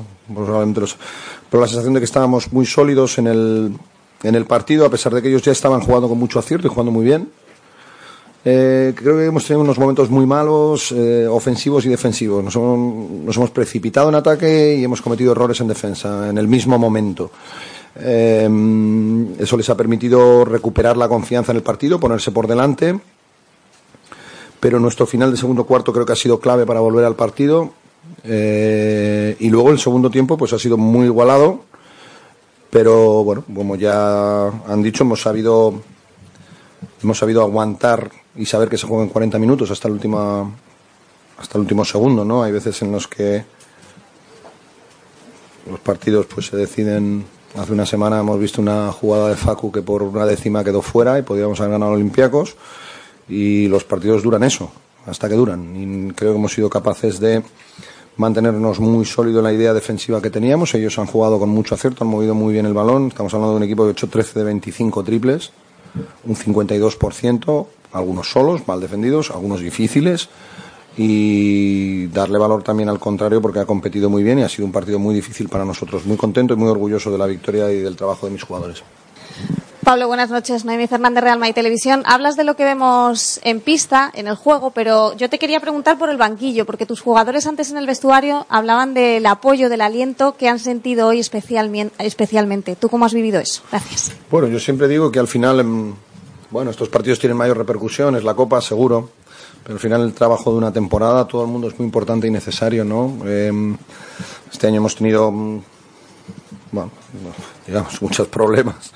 Tenemos una plantilla muy larga, todo el mundo es muy necesario muy importante. Hemos tenido el crecimiento de jugadores eh, que nos han dado mucho, otros que van entrando después de lesión. Bueno, tienes que ir combinando eso, pero hay una cosa que sí valoro mucho del equipo, es la sensación de que todo el mundo está preparado para aportar en cualquier momento. Probablemente todo el mundo hable de Facu, que ha hecho un gran partido, creo que está muy bien. Para mí ha sido clave la última entrada de Jeff al campo. Creo que ha sido clave en cortar su ritmo ofensivo, en hacer buenas defensas a Nedovic Y, eso es la importancia de un equipo, ¿no? El valorar que todos tienen que sumar para conseguir eh, que el trabajo salga adelante. Entonces, eh, eso es algo que me siento orgulloso de mi equipo, por supuesto, y de mis jugadores. Siguiente pregunta. Buenas noches, Pablo. Alberto Fabricio de Televisión Española aquí en Canarias. Felicidades por la victoria. Y ahora contra el Tenerife, ¿qué partido espera? Bueno, pues eh, hombre, lo fácil sería responderte, mira, bastante tengo con disfrutar hoy de lo de hoy, pero no te puedo engañar. Y además en Tenerife hemos jugado el domingo pasado, con lo cual eh, te voy a ser sincero, yo creo que el Tenerife está aquí por méritos propios. Sinceramente, no he visto nada del partido, por supuesto lo voy a ver en el anterior, pero me dice todo el mundo que ha dominado el partido, que ha sido capaz de dominar el ritmo del partido a todo un equipo como el Valencia, de saber jugar muy bien sus opciones. Es un equipo que tiene mucha amenaza, en el uno contra uno, en el juego con pick and roll, tiene buenos tiradores. Mm, Yo creo que el Tenerife, bueno, el crecimiento lo, lo decía en la previa de la semana pasada. Yo creo que el trabajo del Tenerife probablemente no sea ganar hoy al Valencia, viene en el, en el tiempo. Yo conozco gente de ese club cuando empezó en LEP 2 y nos enfrentábamos en la LEP 2. Entonces, eso habla muy bien de, del trabajo en el tiempo. Esto no se consigue, venga, he ganado Valencia y voy a jugar una semifinal de Copa, o voy a ganar una Champions League como el año pasado. Todo eso tiene su proceso y su tiempo, y el trabajo del club es- ha sido magnífico en, el, en el crecimiento, en tener una solidez, o en el apoyo de su gente, del público. Y yo me quito el sombrero ante ese crecimiento de ese club y me alegro mucho de que lo mantengan. Obviamente, espero ganarles el sábado. Bueno, pues eso comentaba Lasso a la finalización de- del partido. Eh, siempre felicita a su equipo, siempre muy contento cuando consigue las victorias. Y por aportar un último dato a este encuentro, en las estadísticas hay un dato muy revelador, y es que dice que de los 10 jugadores del Real Madrid que disputaron algún minuto en el partido del día de ayer, 8 de ellos anotaron triples. Mi pregunta es, ¿quién se quedó sin jugar? ¿Machulis y quién más? Eh, Machulis y Chance Jason Randler. Sí, eh, y aparte de eso no vinieron ni Radonjic, ¿no? Ni Justa. Ni Justa, ¿no? Vale, vale. Eso es. Y además, Gustavo Ayón sin jugar y, Yul- y Sergio Yul tampoco. Viendo el partido y Kumiz en, Eh, de en el- vacaciones. sí, por eso. ¿No?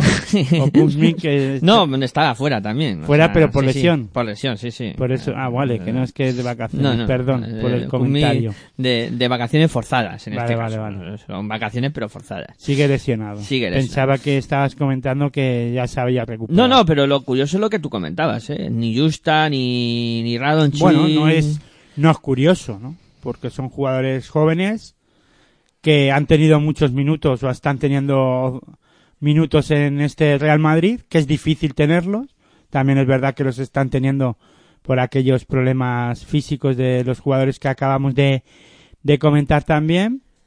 Pero, y lo están haciendo bien en la, en la temporada. Lo que pasa es que esto es una Copa del Rey, ¿no? Y aquí, bueno, pues prefiere Pablo Lasso darle la oportunidad, o en este caso la responsabilidad, mejor dicho, a, a los jugadores con, con más experiencia y con más nivel, ¿no? No quiere decir que Radonchik y Justa no tengan nivel, para, si no, no estarían en el Real Madrid, vamos, ya te lo digo yo.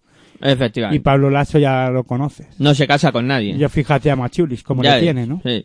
Es un jugador que hace tres, hace, hace tres temporadas Era vital. era para mí un el jugador clave, sobre todo en el en la defensa de este en este Real Madrid y ahora está defenestrado en este equipo blanco. Pues sí. Que no quiere decir que en semifinales no vaya a ser jugador que pueda tirar Pablo Lasso de él para defender alguna acción o para darle más intensidad al equipo blanco. También puede pasar, ya lo veremos mañana, que mañana hablaremos largo y tendido de esa semifinal interesante. Eh, y ahora lo que vamos a hacer va a ser cambiar el tercio, ya hemos hablado de lo que sucedió ayer, vamos a hacer una pausita antes de afrontar lo que nos espera esta tarde, que va a estar muy interesante con esos dos duelos que cierran los cuartos de final. Una pausita y volvemos para seguir hablando de esta Copa del Rey de Gran Canaria 2018, aquí en Territorio ACB, en Pasión por el Baloncesto Radio.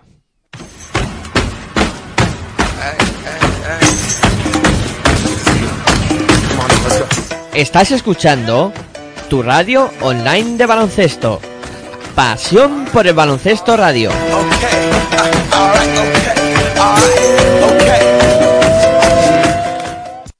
Te quiero junto a mí, para controlar todo lo que haces, ves, dices y sientes.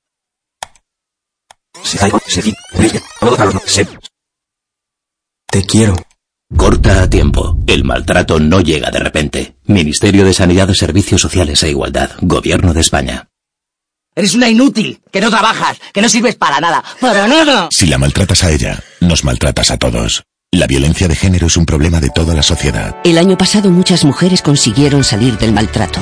Llama al 016, pide ayuda. Para la violencia de género hay salida. Ministerio de Sanidad, Servicios Sociales e Igualdad. Gobierno de España. Si practicas música, ven a Musical Holuma. Musical Holuma. Venta de instrumentos y accesorios musicales, libros y partituras, material de sonido y amplificación. Todo lo necesario para cualquier nivel. También tenemos taller de reparación. Musical Holuma. En Valdemoro, Plaza Duque de Ahumada 9. Teléfono 91 895 41 22. 91 895 41 22. También artículos de regalo en Musical Holuma. Regala música. Regalo útil. Si sientes la misma pasión del mundo de la canasta como nosotros, escucha tu radio online de baloncesto. www.pasionpelbaloncestoradio.com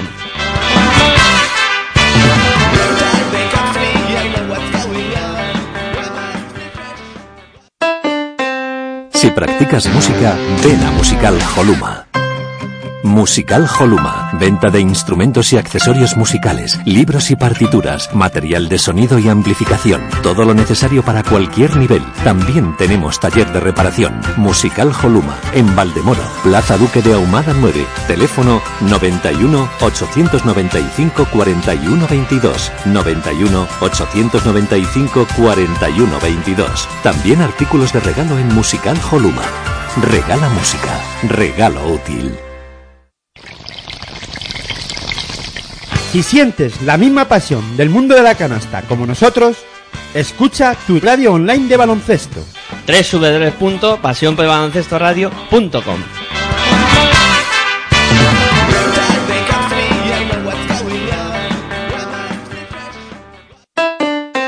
Si practicas música, ven a Musical Holuma.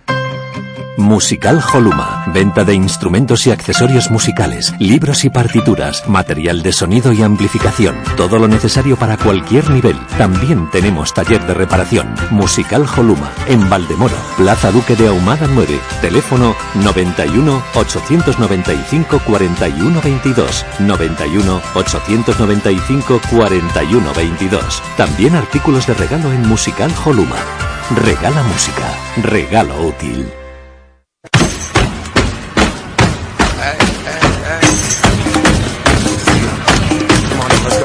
Estás escuchando tu radio online de baloncesto. Pasión por el baloncesto radio.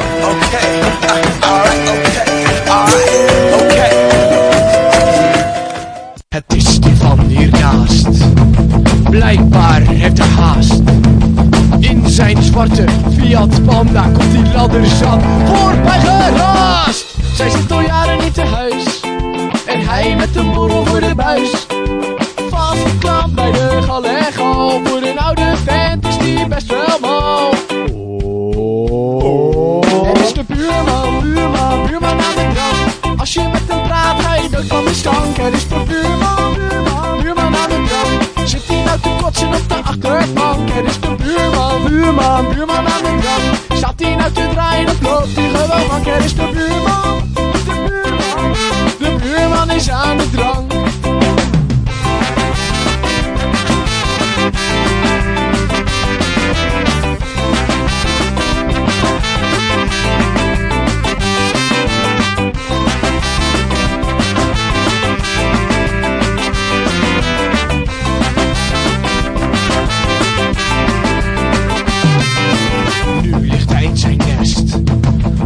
Grond een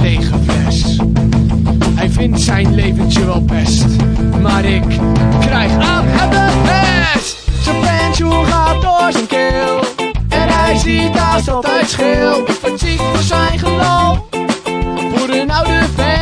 best wel.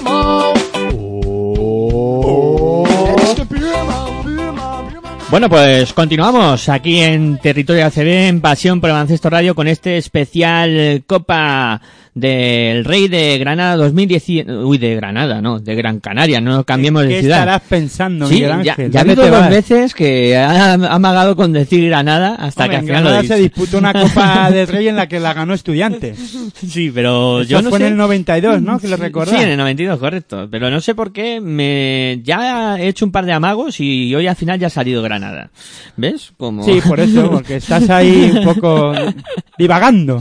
Tu mente está divagando. Espero que, que te centres y puedas contar los partidos, ¿no? De esta Copa del Rey de Gran Canaria 2018, de estos cuartos de final en la retransmisión, pues con más lucidez de la que estás teniendo ahora. Sí, ¿no? sí, bueno, la Copa del Rey se está disputando en Gran Canaria en este año 2018.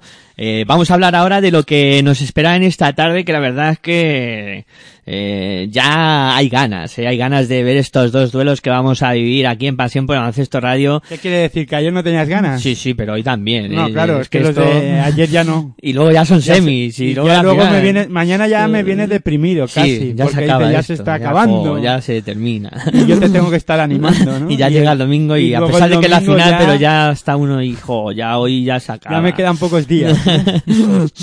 bueno, pues vamos a hablar de lo que... Eh, pero luego hay más baloncesto Sí, sí, después sí. de la Copa. ¿eh? Ojo que no cometamos el error de el error que está cometiendo mucha gente, ¿no? Sí. Que después de la Copa parece que hay un desierto ahí. No, no, no. Y aparte de la Copa ahora y aparte de la Liga Andesa ACB eh, hay más competiciones, ¿no? Ahí está la Leforo, no sé, me quiero olvidar la Liga Día, o sea, eh, el baloncesto femenino también existe, ¿no? El mal llamado Ventanas, ahora que también lleva... la fase de clasificación para el Mundial 2019.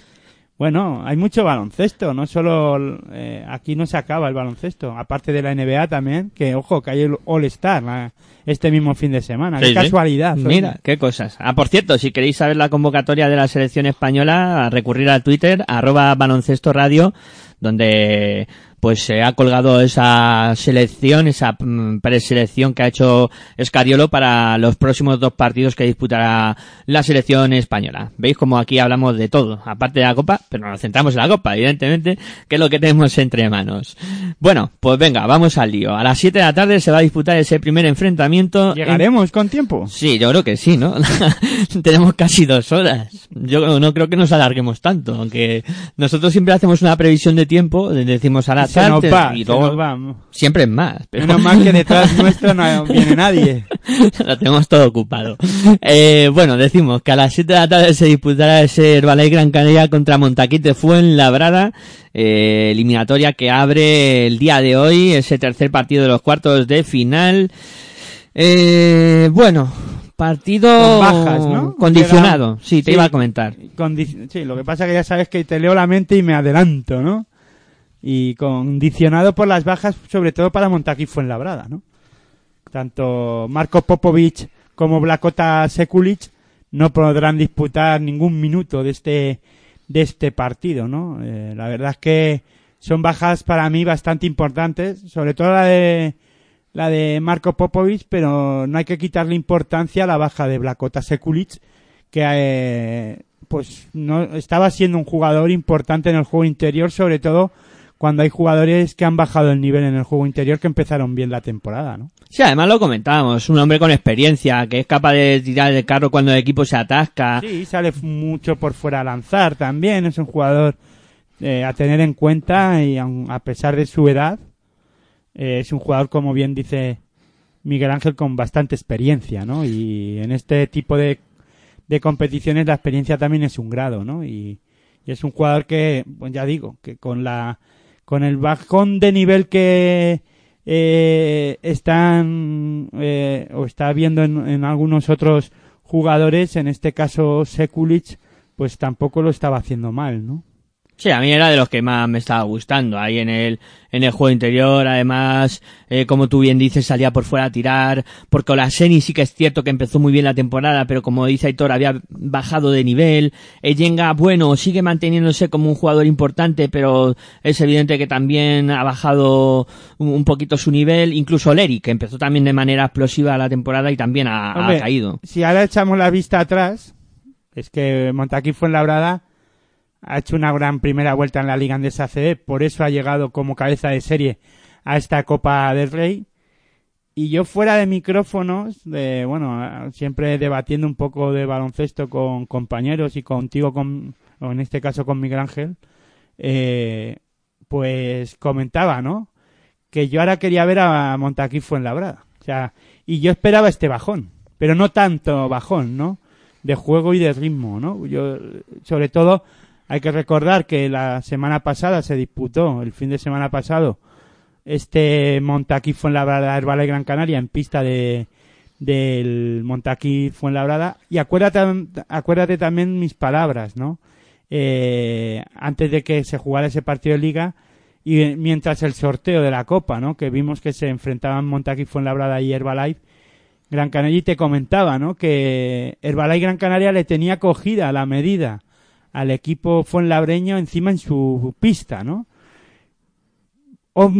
sorpresa en este caso que en el partido de liga el Balay Gran Canaria le gana de 20 puntos a, a Montequifo en Labrada, ¿no? Y ahí ya a mí se desmonta, se me desmontó todo o se me ha desmontado todo también, ¿no? Porque digo, bueno, o se me desmontó en ese partido, ¿no? Porque eh, Montaquí Labrada en su pista es un equipo fuerte y bueno, y también se le ha puesto complicado a Herbalife Gran Canaria casi siempre en su pista a Herbalife, ¿no? Pero en esta ocasión incluso se han enfrentado la temporada pasada en Eurocup y le ganó Montaquín Fuenlabrada, o sea que eh, han tenido ya duelos aquí en Fuenlabrada en el que han sido partidos muy igualados y en el que se ha llevado el gato al agua en muchas ocasiones Montaquí, pero al ser el partido en, en Gran Canaria yo te comentaba, ¿no? Que, pues, que Montaquí, este Herbalife le tiene cogida la medida a Fuenlabrada y incluso le ha llegado a palizar, ¿no?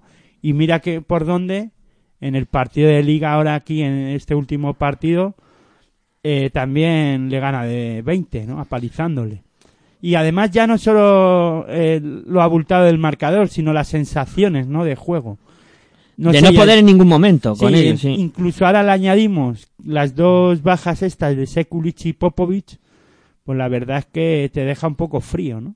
Pero es copa, es copa, esto es copa. Sí, Eh, bueno, y tienen un entrenador como Che García, Néstor García, que parece que es muy- un hombre aguerrido y que es capaz de, de espolear a sus jugadores, digo yo, no lo sé, Hoy ya será- veremos a ver. Yo creo, Aitor, que va a ser un partido para Fuenlabrada para que aparezcan esos hombres que durante toda la temporada han estado algo más escondidos, como Vargas, como Rudnick, como incluso oportunidad para Chema González. Eso se me venía a la cabeza, ¿no? Ahora, a ver si Néstor García confía en Chema González y demuestra a Chema González que puede jugar. Porque esta temporada está teniendo muy pocas eh, actuaciones, Chema González, cosa que en temporadas anteriores con J. Cuspineda y con Santabac habían tenido o había tenido más opciones, ¿no? Hoy tiene una oportunidad, digo yo, si es que Néstor García tira de él. Sí, a poco que Olaseni se cargue de faltas, yo creo que mm, buscará el revulsivo de, de jugar con, con Chema, al no estar Sekulic, pues... Veremos mucho tiempo jugando a Roland Smith de cuatro, yo creo que tam- También. Y, a- y ahí es también la oportunidad de ver a Roland Smith, jugador que está fichado por el Fútbol Club Barcelona Lasa y cedido a Montaquí Fuenlabrada, en si puede jugar de cuatro, ¿no? Y más cerca del aro. Claro, claro, eso es otra otra variante eh, táctica que puede haber en, en el partido y yo creo que es interesante, ¿no? ¿Y del Balay Gran Canaria qué? El Valle Gran Canaria eh, a mí es un equipo que me ha generado muchas dudas durante la temporada, pero es evidente que para este partido va como favorito. Bueno, pero en Eurocup de los equipos españoles es el único que se ha clasificado para la siguiente ronda. Sí, sí, ha sido Vamos, más que sólido. la, eh, vamos, para la siguiente ronda no, para la segunda fase es el único que se clasificó y se ha clasificado para cuartos. Correcto, en ese enfrentamiento que tenga con Lokomotiv. Eh, sí es el equipo más sólido. Un Eh, Lokomotiv Cuban que ya eliminó a, a el Balay, ¿no? Ya son viejos conocidos. Eh, bueno, pero que decía que es el equipo más sólido, aunque sí que es cierto que ha atravesado también con problemas durante la temporada, con Marcus Erison que está tocado, con Pablo Aguilar que también está tocado, con Eulis Baez, Albert Oliver. Eh, al final han tenido que contratar a Nemanja Radovic para la posición de base por esa baja de, de Oliver. ¿no? Al final ha sido todo un cúmulo de circunstancias. Pero podrá disputar minutos Sí, Álvaro sí, sí, Oliver, o sea que va a ser importante también en este partido. Ya, Pero yo me refería, Aitor, un poco al cúmulo de circunstancias eh, que durante la temporada no han dejado ver al verdadero Herbalife Gran Canaria. ya, pero ahora tiene a la plantilla completo, parece ser, y ahora es cuando parece que podemos verlo, ¿no? Tenemos- Claro. Estamos ante la oportunidad de hacer, de verlo, de poder ver a Herbalife Gran Canaria completo ante su público, y bueno, veremos a ver si es capaz de repetir, al menos, poder estar en la siguiente ronda ante, eh, vamos, en semifinales, ante su público, ¿no? Y, y bueno, y comentabas el tema de Pablo Aguilar. Eh, Pablo Aguilar, a pesar de esas lesiones que ha tenido, parece que ha estado haciendo, o está haciendo una buena eh, eh, temporada, o al menos en esto, después de la, de la lesión, y ha, y ha obtenido el premio de ir a la selección española, ¿no? La ha llamado Sergio Scariolo para jugar ante Montenegro y ante Bielorrusia, o ante Bielorrusia y luego ante Montenegro, ¿no? Jugará en Minsk la selección española y después jugará con- eh, contra en Minsk contra Bielorrusia y después el, en Zaragoza ante Montenegro. Correcto, sí. Hay el premio para Pablo Aguilar, también para Rabaseda, que Sí, bueno, pero ya estuvo en la Sí. anterior fase eh, de clasificación. Oliver, que también va. mm, Tienen ahí varios. eh, Sí, lo- entre Iberostar Tenerife y Herbalife Gran Canaria nutren ahora a la selección española. Fíjate cómo cambia el cuento. Sí, ¿no? sí, sí, ahí está la cosa. eh, Scariolo viendo a muchos jugadores también, puede ver a muchos jugadores durante esta copa. y- Da igual, puede ir a verlo a mu- sin, sin tener que ir a la copa, ¿no? Sí, O- también. Pero bueno. Eh, bueno, yo el, mm, catalogaría, catalogaría la eliminatoria como favorito a Álvarez Gran Canaria, pero claro, como he dicho antes, esto es la Copa y la ilusión que pueda tener el Montaquín Fuenlabrada, veremos a ver hasta dónde le lleva. Pero claro, evidentemente, partiendo de la base de esas dos lesiones importantes, pues... Tiene mucho más amplitud de banquillo este Herbalife Gran Canaria y eso se va a notar, yo creo. También es un equipo muy físico este Herbalife Gran Canaria que por dentro con Pasenni que está haciendo gran temporada también el letón.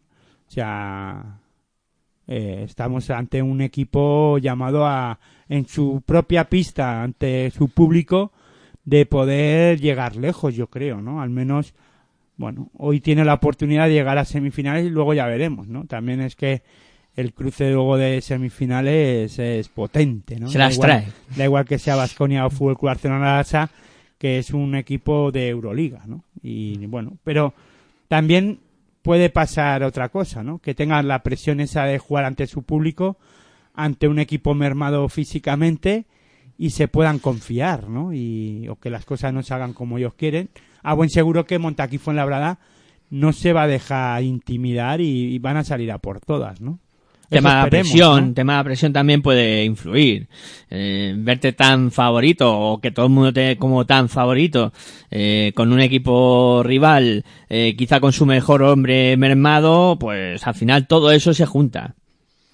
Y si te parece, vamos a escuchar a, vamos a escuchar, perdón, a Néstor García a ver qué comentaba él o qué comenta o qué le parece a él el tema de el o este partido, mejor dicho, perdón, el al enfrentarse ante el anfitrión de, esta Copa 2018 de, de Gran Canaria, hay que recordar que no son las declaraciones de, de ayer a la llegada al- del equipo de, Fuen- de Fuenlabrada, sino son de esta misma mañana eh, antes del entrenamiento o después, no sé si es antes o después del entrenamiento, pero son declaraciones de hoy mismo de Néstor García. Bueno, un partido dificilísimo contra un gran equipo que nosotros lo hemos sufrido durante la temporada y bueno, nosotros hoy ya saben ustedes, ¿no? De la, de la última baja que es la de Marcos, más la de Blagota, eh, bueno, se torna un partido difícil, pero bueno, el equipo, el equipo tendrá que responder como lo ha hecho todo el año. ¿Llega el Fuenlabrada herido después de, de lo que ha pasado durante la liga regular?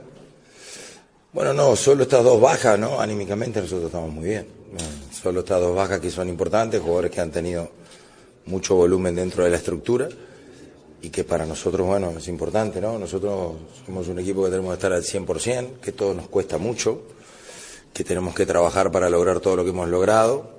Así que, bueno, ahora el equipo tendrá que responder hoy por, por todos estos problemas que nos pasan, para eso somos un equipo. ¿Cómo ves anímicamente al resto de los compañeros tras esa baja? Muy bien, muy bien. muy bien. Este es un equipo emocionalmente muy fuerte el nuestro y que le gustan los retos, entonces eso a mí me deja muy tranquilo. Usted ha vivido o ha visto la Copa del Rey desde fuera. ¿Le sorprende una vez está aquí y la vive desde dentro? Bueno, me parece que es un evento hermosísimo. Ayer la cancha estaba preciosa, la gente, todos los aficionados. La verdad que es un, un lujo estar acá, ¿no? Y lo estoy disfrutando. Con un poco de gripe y fiebre, pero lo estoy disfrutando. Un reto enorme, como decía, por 10.000 almas en contra de su equipo hoy, hoy ¿no? Bueno, sí, pero esto, en el- esto es un juego y no hay nada más importante que un juego. El juego está por encima de todo el mundo. Entonces, a mí me ha pasado estar en situaciones así, en desventaja, y ganar, y me ha tocado otras veces estar así, con un público a favor, y yo siempre digo que en partidos de un día eh, el canasto se puede poner como un anillo de matrimonio o como una bañadera, depende. Entonces ahí veremos, ojalá que se nos ponga como una bañadera a nosotros, ¿no? Nunca ha ganado aquí en el Gran Canaria Arena en el equipo, tampoco ha pasado de ronda en la Copa del Rey. Bueno, bajas, difícil el reto para que sea su gran noche, como cantan ustedes allí. Pero lindo, pero lindo. Estas son las cosas que a mí me parece que lo más importante que puede tener un equipo en situaciones así es buscar la gloria. Cuando uno consigue la gloria, consigue todo. Entonces, por un lado es muy difícil, pero por otro lado es muy lindo. Bueno, pues eso es lo que comentaba Néstor, eh, Che García. El- Sorprendentes declaraciones, ¿no? Sobre todo cuando hacía mención a las dos bajas, ¿no? De, de, de Blakota Sekulic y de Marco Popovic, ¿no? Como, bueno, eh, pues tampoco importa, ¿no? Tenemos 10 más y a jugar. Bueno, eh, es loable, ¿no? Hombre, eso es actitud. ¿eh? Eso para es buena actitud, está claro, sí. y, que cre- eh, lo bueno es que tiene, que tiene mucha confianza en los que están bien para jugar, ¿no? Pero parece, como lo ha dicho así como que, bueno, poca cosa, ¿no? Eh, que nosotros hablando que son bajas importantes y él como, bueno, pues nada, eh, po- poca cosa, ¿no? Como si fueran dos canteranos que Él- acaban de salir, ¿no? Restregándose así en el hombre decía, va, esto va, un raguño de nada, no pasa nada. Eh, bueno, antes comentaba que mm, el Ballet Gran Canaria había contratado a, a Radicevic por la baja de, de Albert Oliver y se me ha escapado, no he mencionado también que contrataron a Nicolás Brusino, que estuvimos hablando... en- Estuvimos, mejor dicho. Estuvimos, vamos a ver si pronunciamos los tiempos verbales en su justa medida. No, o mejor. o mejor. Estuvimos hablando de él el, el pasado martes en territorio ACB, jugador importante también para ese perímetro y Yo ya no sé si decir si son importantes Sí, o no, bueno, porque luego lo los entrenadores ya ven lo, cómo se las gastan, ¿no? Pero sí que es verdad que, que es un buen, es una buena pieza, ¿no? La que ha contratado el equipo del Valle Gran Canaria. Aunque parece que los jugadores argentinos cuando vienen aquí a, a España, los tiradores argentinos tampoco es que estén funcionando muy allá. Fíjate en Bilbao Basket, ¿no? Que, Con Redivo, sí. con Redivo, que no está, que si le vimos hacer un, un- o podríamos decir que un buen campeonato en los lanzamientos de tres en el concurso de triples y luego fíjate en la competición, ¿no? Pero bueno, eh, veremos a ver. Aquí sí que parece que este este jugador que ha fichado Herbalife Gran Canaria, Brusino. eh, Brusino, sí tiene buena mano y le funciona mejor que a Bilbao Basket, ¿no? Sí, mejor que... o que Ga- ese- Garino en, en Baskonia, ¿no? Sí, sí, pa- pa- el Pato Garino, sí, en Vasconia, que también es otro de esos Pues yo jugadores... más- pensaba más en Garino y en el de Bilbao Basket. Redivo. Redivo. No, tampoco es que estén funcionando mucho. Garino en las últimas jornadas está Algo mejor. sí, pero Redivo es que lleva una temporada ciaga. Garino también empezó muy mal,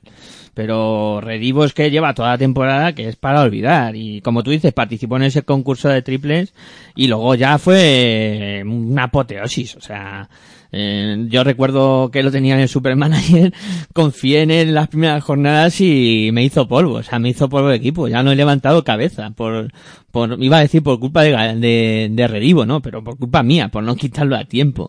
Pero sí, la verdad es que, como tú dices, no hay tradición de, de jugador argentino tirador, eh, sobre todo en los últimos años, está costando mucho que, que vayan cogiendo onda, ¿no? Eh, bueno. Hombre, los argentinos siempre han funcionado aquí en España. Si no, los Escola Sí, eso y sí. compañía y la Amprovitola en, en estudiantes y bueno, pues esos han funcionado, ¿no? O sea que... Eh, Nocioni. Nocioni, claro. eh, no, claro, todos los que eh, Pablo Prioni en, en Vasconia y, Y en, si nos remontamos y en Alicante antes, y en el Real. Madrid, Walter Herman. Bueno, claro, sí, buenos jugadores argentinos eh, han funcionado y han, pa- han pasado por la Liga Andesa CB dejándolo todo, ¿no? Pero eh, estos, estos jugadores que acabamos de comentar, pues no le están saliendo la- las cosas del todo bien. No quiere decir que no les vayan a salir, ¿no? ¿Me deja decir un nombre más? Sí, claro. Pancho Hasen, joder. Hombre, claro, en estudiantes, ¿no? Pues sí, la verdad que sí. Eh, bueno... eh, Joder, o como se diga eso, ¿no? sí. bueno, ya, ya veis que aquí somos muy naturales, eh, sobre todo eso. Eh, que eso, que Brusino va a ser otra pieza importante, también Rabaseda, creo que es otro de esos jugadores que le van a dar un nivel eh, y de hacer muy incisivo a este Herbalife Gran Canaria en el, en el día de hoy.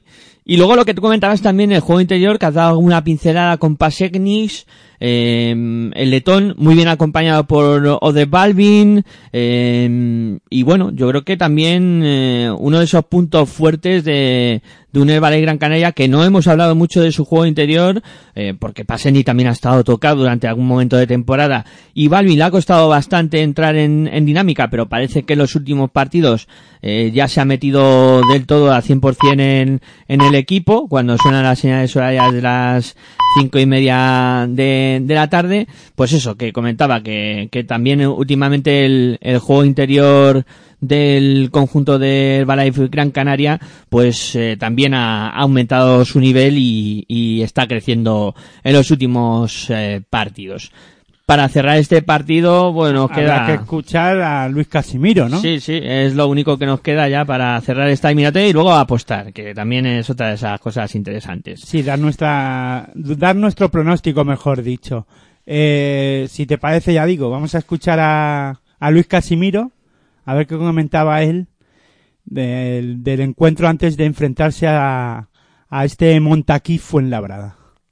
No, pues nada, que hacer las cosas eh, básicas que de nuestras reglas, de nuestras normas, hacerlas bien y es la clave, ¿no? Intentar que cada minuto estemos concentrados en esto, en los pequeños detalles de hacer las cosas que trabajamos cada día bien hechas y, y estar eh, en ese trabajo y yo creo que esto es lo, lo fundamental. ¿Y la posible baja de Seculi? No se sabe si fuera o no. Bueno, Eh, no, beneficia- no, no, nada. Eh, solo pienso en nosotros y los jugadores que tenga ahí disponibles en la cancha y no, no, no pienso en que pueda haber ninguna facilidad por ninguna parte, a pesar de, de que falte gente. Nosotros cuando nos ha faltado hasta cuatro jugadores hemos ganado partidos, o sea que no eh, preparados, en- sobre todo pensando en nosotros, en lo que os decía antes, en hacer nuestras cosas básicas bien hechas, que es lo fundamental.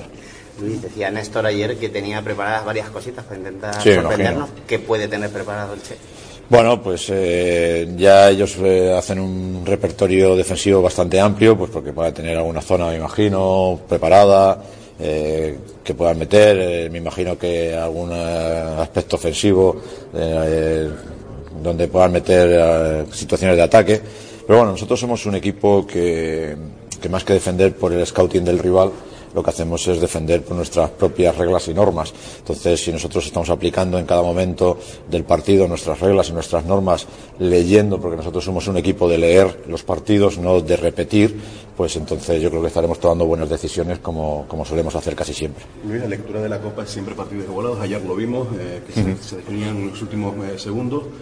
La concentración va a ser fundamental. Sí, sí, sobre todo bueno, el, el vivir y el estar ahí presente en el rectángulo de juego, ¿no? Eh, olvidarnos de todo lo que lo rodea la Copa, eh, de esto que estamos haciendo ahora, que es demasiada atracción mediática y donde todos los focos están puestos aquí, y aislarnos para, para meternos a nivel de concentración en lo que es el rectángulo de juego, en la cancha, y a partir de ahí pues empezar a hacer nuestro trabajo. Y fuera del rectángulo debe llegar a algún punto de la grada, ¿no? Con el ambiente que se vivió ayer, que se vivirá esta tarde. Sí, sí, hombre, claro, claro. Eh, claro, pasa que cuando yo digo de aislarnos de esto es para que no nos afecte de forma negativa, sino todo lo contrario, que la energía que siempre transmite nuestra afición nuestro público a los jugadores va a estar ahí. Pero yo creo que hoy eso lo, lo sabemos, lo tenemos y lo que tenemos que hacer es la parte del trabajo nuestra. Seguro que en la grada hay buen ambiente y la parte de la cancha es la que nos toca hacer a nosotros.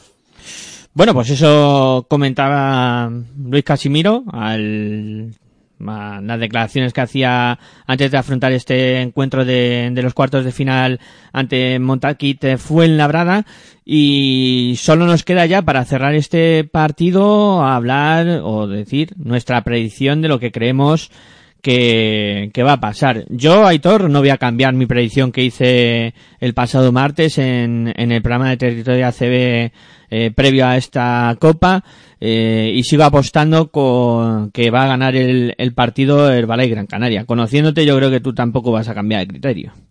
No, ya lo dije este martes y ahora con estas dos bajas de que se han producido de o que hemos comentado de de Montaquín Fuenlabrada en- que, que no son otras que las de Blacota Sekulic y Marco Popovic creo que ahora es más claro favorito el equipo de, de Herbalife eh, Gran Canaria aunque también hemos lanzado lo eh, la encuesta sobre quién eh, podía ser favorito para nuestros seguidores en- de Twitter y para nuestros oyentes. Y en este caso la cosa ha estado bastante igualada. La verdad es que me ha sorprendido que haya gente que, bueno, pues ha habido un 43% que piensa que Montaquí Fuenlabrada es favorito para ganar o en este caso va a ganar este este partido, no que llegue a ser favorito, sino que pueda que puede ganar este encuentro y un 57% para el Gran Herbalife Gran Canaria. Eh, la gente le da como vencedora a Herbalife Gran Canaria, pero con no con claridad, ¿eh? Sí, ahí algunos confían en, en Montaquín Fuenlabrada y en que pueda hacer la machada, que para mí sería una auténtica machada con todos esos Eso sí que sería una, la sorpresa de la Copa. Sí, sí. Bueno. Más que la victoria de, en este caso, de Iberostar. Porque lo que pase en el último partido de cuartos de final yo creo que no será sorpresa, ¿o sí?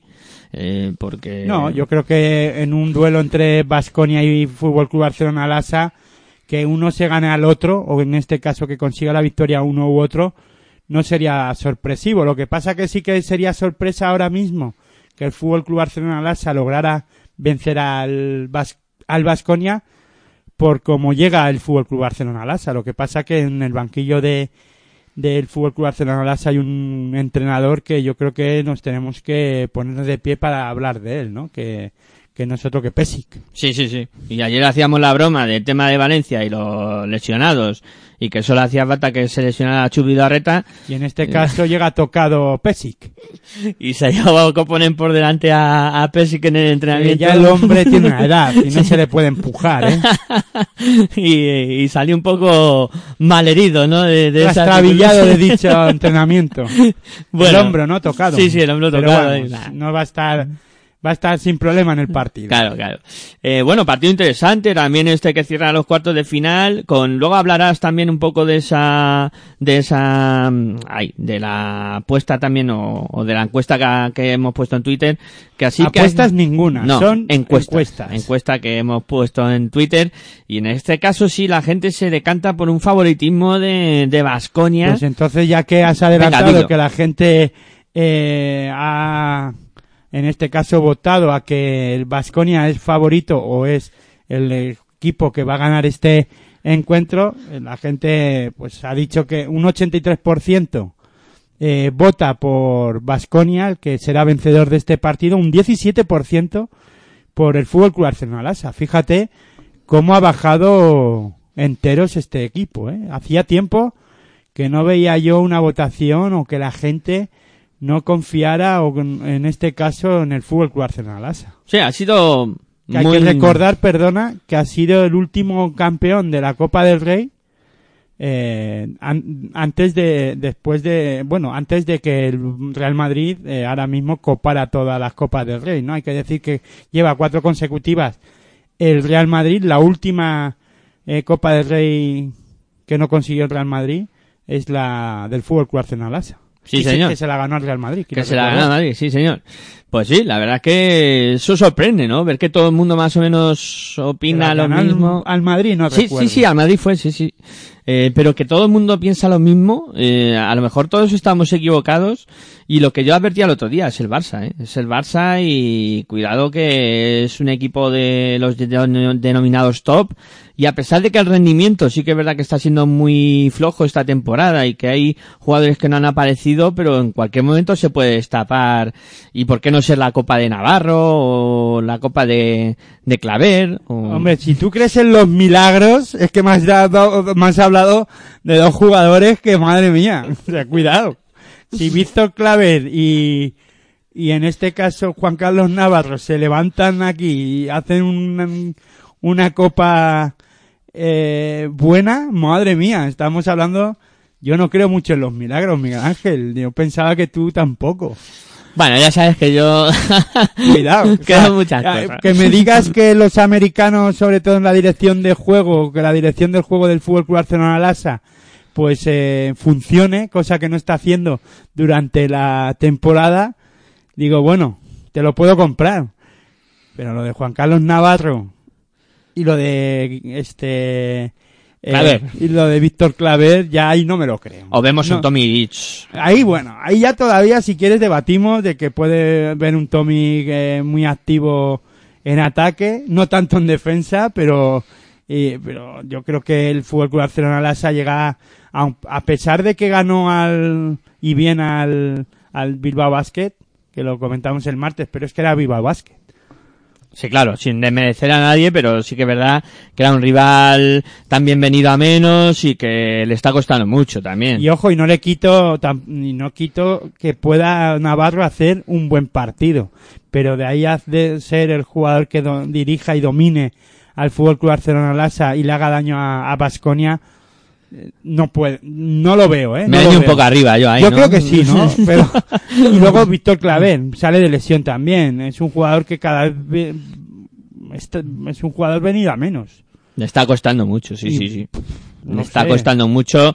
Después de aquella gran temporada en Lokomotiv, eh, que eso trajo Barzoca luego... Y luego es que además en el juego interior, Fútbol Club Barcelona Las ante un Vasconia que tampoco es que su juego interior sea muy poderoso, pero tal y como está viniéndose o que está viniendo a esta copa o como viene eh, Boyman, por ejemplo, se me viene a la cabeza eh, jugadores eh, un eh, en esta cosa en la posición de 5 Boyman, en la posición de 4 Sengeila, creo que eh, tienen más de que ganar que o en este caso superior en esas posiciones en el juego en el juego interior de Basconia, ¿no? A la de a la del Fútbol Club Barcelona Lasa. Sí que es verdad que ante Tommy tiene calidad, que en ataque le puede hacer mucho daño, pero la baja de Serafín, por ejemplo, le la va a notar y mucho el Fútbol Club Barcelona ante un partido como este en este en este momento, ¿no? Sí que es verdad que Bensenkov, bueno, pues parece que está bien y que puede hacer cosas, pero defensivamente, y eso que ya digo, ¿eh?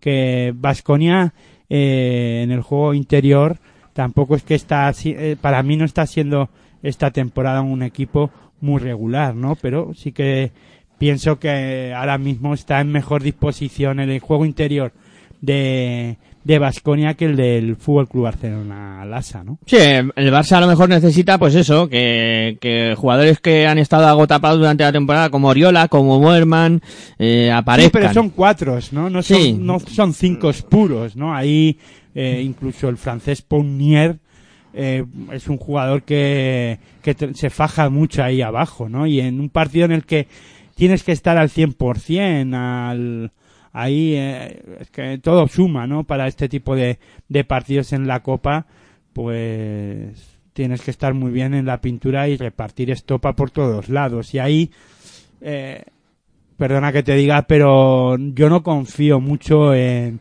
por ejemplo, en el jugador croata, ¿no? En Tomic. En- ante Tomic. Nunca lo hemos visto. No creo que ahora, a no ser que Pesip venga y con el látigo aquí y le diga y le haga que que eh, Tomic espabile en defensa y hagan eh, grandes cosas, ¿no? Eh, ojo, que yo sería el primero que, que me congratularía, ¿no? Porque pienso que, que ante Tommy podría haber dado más.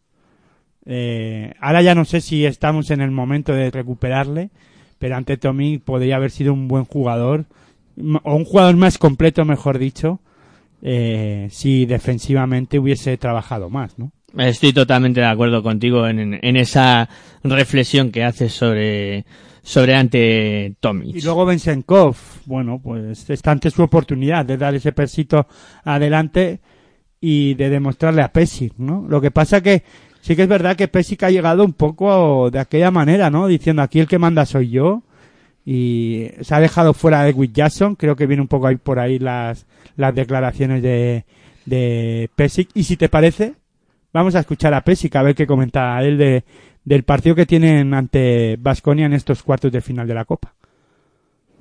Jugamos contra un equipo que, que en ese momento en buena forma, buen ritmo. Ellos eh, un baloncesto moderno, ganado muchos partidos, último, último periodo, y, pero nosotros no tenemos que pensar mucho sobre, sobre otros. No tenemos tiempo, no tenemos situación y intentamos eh, pensar sobre nuestro plan de juego. Tenemos nuestro juego y, y esto es como, como siempre una, una partida, una partida muy intensiva y intentamos dar naturalmente máximo, pero a dar máximo eh, es no suficiente, se tiene que eh, controlar cabeza, hacer inteligente, tomar buena decisión y eh, también estar con calma y otra vez tener agresividad y no reaccionar no, re, no reaccionar para atacar en defensa, pero en ataque también. El equipo debe estar muy motivado, ¿verdad?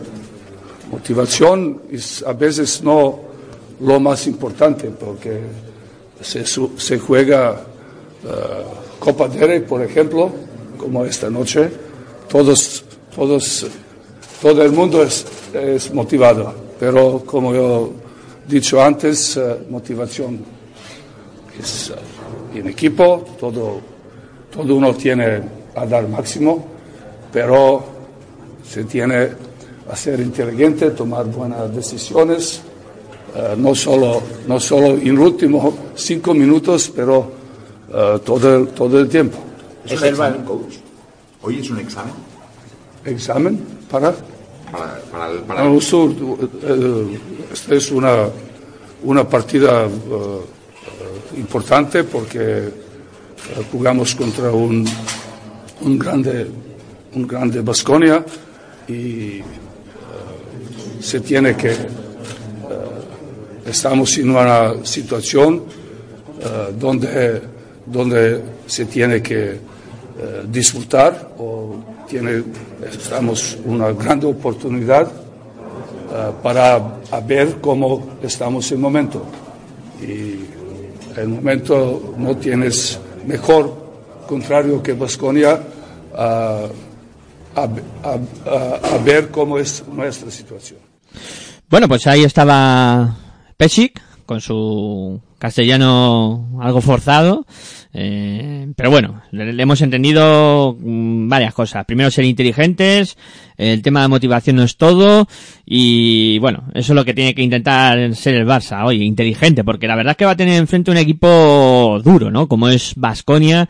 Antes dabas pinceladas tú, Aitor, eh, Sengeila, Poulier, eh, Boyman, Diot, eh, para el juego interior, mucho, mucho centímetro y mucho kilo ahí para hacer frente al, al Fútbol Club Barcelona pero también muy peligroso este equipo vasconista desde el perímetro y en sus jugadores exteriores, que si bien es cierto que muchos de ellos están mostrándose irregulares, pero la verdad es que tienen dinamita, tienen dinamita en el perímetro con eh, Rodríguez Bobois, eh, con eh, Matt Janin, eh, que sí se han mostrado muy irregulares durante la temporada, e incluso también pues Janis Timma, que es otro de esos jugadores que no han terminado de explotar y que, bueno, deberían de darle un punch más a este conjunto eh, vasconista, ¿no? Y luego la dirección de juego, que es donde incluso se han, eh, eh, han habido más eh, discrepancias, ¿no? Por, sobre todo con Marcelino Huertas, que están un poco viendo que el nivel de juego no es el que esperaban de él. Pero yo también les pregunto, ¿qué esperaban de Marcelino Huertas? Es un jugador que viene eh, ya con unos años y, y que yo no esperaba tampoco que fuera aquí el alma mater de Vasconia. Hombre, pues debería de serlo, ¿no? Viene de la NBA, viene de jugar en el Barça antes de irse a la NBA. Bueno, todavía Marcelino Huertas con esa magia, ¿no? Que todo el mundo eh, en algunos momentos nos ha o nos han vendido, ¿no? Yo creo que eh, puede hacer más de lo que estaba o de lo que está haciendo, ¿no? Marcelino Huertas. De, comentabas el tema de la dirección que ha sido criticada o está un poco entre- en entredicho, ¿no? La, dirección de Granger, la dirección de, de este, de Marcelino Huertas, aunque también es verdad que, pues en este caso, el equipo de, o en este caso, eh, Pedro Martínez también está tirando de la dirección de juego de, de Vindoza, ¿no? Que, de Vildoza, que también lo está haciendo bastante bien, un jugador argentino joven, que no está haciéndolo mal cuando le da minutos Pedro Martínez, pero más criticada, pienso, o más cuestionada está la dirección de juego del, del Fútbol Club Barcelona Lasa, ¿no? Es un partido en el que los bases, yo creo que ahí ha, sal- ha salido la palabra examen, ¿no? En, a- cuando hablaban con Pessin, ¿no? Yo creo que está a examen las dos direcciones de juego, en este caso la del Fútbol Club Barcelona Lasa con Pressey y Heutel, que a mí me está sorprendiendo. Tú decías, ¿qué esperaban de, de, de este... De Marceliño. De Marceliño. Pues yo esperaba más, bastante más de Heutel. Y sí que es verdad que no fue una gran temporada la que tuvo la temporada pasada Heutel en Turquía, pero la que está teniendo aquí en el Fútbol Club Barcelona Lasa incluso casi es peor que la que estaba teniendo en Turquía, ¿no? Sí, además, fíjate, se enfrenta contra el Ranger en este partido que coincidió en el año pasado precisamente en el FS turco. Y que salieron escopeteados, ¿no? Sí, salieron de allí como... De hecho, al final con Perasovic estuvieron y Perasovic ya está sin equipo, ¿no? Sí. Podían haberse en un momento dado el Fútbol Club Barcelona pensaba en Perasovic, ¿no? Y se podía haber juntado con Heutel. Otra vez. En el Fútbol Club Barcelona al final eh, apostaron por Pesic porque yo pienso que eh, Perasovic no quería solo firmar cuatro meses en, con el Fútbol Club Barcelona ¿no? Ese era el condicionante, la verdad. Y si te parece, Miguel Ángel, vamos a escuchar al técnico que nos queda, a Pedro Martínez, antes de entrar en hablar un poquito o en eh, dar nuestra previsión de quién ganará este partido. Vamos a escuchar a Pedro Martínez, a ver qué comentaba él o qué comenta él de lo que, o de este caso, lo que opina él del enfrentamiento ante el Fútbol Club Barcelona Lasa. escenario para que el Vasconia dé el campanazo y se pueda llevar la copa después de nueve años? Bueno, no, no vamos, no, no tenemos eso, yo al menos no tengo eso en la cabeza ahora mismo, eh, centrados en el partido de mañana, que es contra un equipo que es cabeza de serie, o sea, que ha, hecho una mejor vuelta, bastante mejor que, la nuestra. Y, bueno, pues con, tranquilidad a intentar jugar un buen partido, hacer las cosas bien hechas y, estar preparados por si tenemos opciones de ganar. Eh, bueno, el equipo llega en una muy buena dinámica en últimos partidos, se os ve compactados, se os ve jugando, bueno, como vuestro mejor baloncesto podría decirse. Eh, ¿Eso os da ánimos, os da más confianza? Bueno, eh, estamos yo creo que estables. Hay momentos que hemos jugado buen baloncesto en las últimas semanas y otros no tanto. Por ejemplo, hace una, hace 10 días en campo del Panathinaikos ¿no? Pues no, no, no, hicimos un buen partido. Entonces, bueno, pues con las irregularidades que todo el mundo tiene y, y, bueno, intentando pues, pues prepararnos lo mejor que podamos para, para el partido de mañana. ¿Cómo, ¿Cómo se describe el baloncesto de 2018 al baloncesto de 2008, por ejemplo, para definir quién puede ser campeón Bueno, obviamente el baloncesto va cambiando, no de una manera revolucionaria, pero sí que hay una evolución. Yo creo que ahora se juega eh, un poquito más rápido, eh, más situaciones de juego llegando. Las defensas yo creo que, también han variado, se intentan adaptar a, ese juego y bueno, pues, eh, al final el, juego es de los jugadores y bueno, pues al final los jugadores con talento, tanto en el 2008 como antes, como, como ahora, pues son los que, los que tienen que estar por encima de todo. Los cambios en las eh, reglas de juego que se han hecho, algunos pequeños cambios y tal, hacen que el entrenador debe aportar algo más, tiene que indicar algo más. eh, Sí, bueno, sí, hay, bueno, ahora por ejemplo, pues eh, hay más situaciones tácticas en finales de partido porque se puede sacar desde campo delantero y esto hace que los entrenadores pues, pues tengamos que estar más pendientes de, de la estrategia, ¿no? Eh, y bueno, pues sí, pues obviamente pues siempre hay que intentar estar adaptándote un poquito a los pequeños cambios de las reglas que hay. Eh, ¿Cómo valoras la llegada de Pesic? El otro día se vieron igual unas mejoras en defensa y demás, pero bueno, no sé, tácticamente que... Sí, bueno, eh, Pesic es un entrenador de, muy top y que seguro que, que está cambiando cosas tanto en ataque como, como en defensa. Nosotros, obviamente, para este partido vamos un poquito a ciegas al respecto porque solamente ha, dirigido un partido, pero eh, sabemos que él va a darles eh, mucha consistencia defensiva, que van a ser muy agresivos y que en ataque, pues yo creo que, que va a hacer pues que todos los jugadores entiendan más cuál es su rol. Ahora que estamos en el petit comité, ¿qué es lo que hace que el Barcelona sea superior al, al Barça? No, yo no creo que seamos superiores. Yo lo que creo que somos dos equipos que estamos a un nivel similar y bueno, este año hemos jugado tres veces, hemos ganado nosotros, dos y ellos una y yo creo que todo hace prever que mañana va a ser un partido muy igualado. ¿Crees que precisamente la última victoria tan contundente puede ser un poco contraproducente en el sentido de que ellos salgan más enrabitados?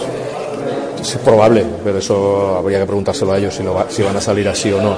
Nosotros lo que nos preparamos es para jugar contra el mejor Barça posible, que eso es mucho prepararse porque tienen muchísimo talento y esperamos estar a un buen nivel. Bueno, pues eso decía Pedro Martínez, que no se fía, ¿eh? No se fía ni lo más mínimo o es papelón. No, es normal, ningún técnico se fía de nadie, ¿no? Es normal, también estamos hablando de baloncesto profesional y de la, de la Liga Andesa ACB. Todo el mundo te puede hacer daño y tú tienes que hacer tu partido y salir lo mejor posible a, y prepararte de la mejor manera posible para enfrentarte a- al mejor equipo que te puedas encontrar, ¿no?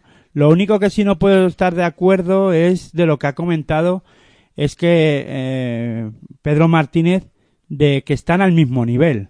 Pueden estar al se- eh, cogiendo las plantillas. Podemos estar de acuerdo que los dos equipos pueden tener jugadores semejantes y de más o menos de la misma calidad o muy parecidos de calidad, porque al final estamos hablando de equipos de Euroliga y que disputan la liga Endesa CB y que estamos y que siempre están llamados a estar arriba en las competiciones pero no podemos yo no puedo estar nada de acuerdo que estén al, min- al mismo nivel de juego.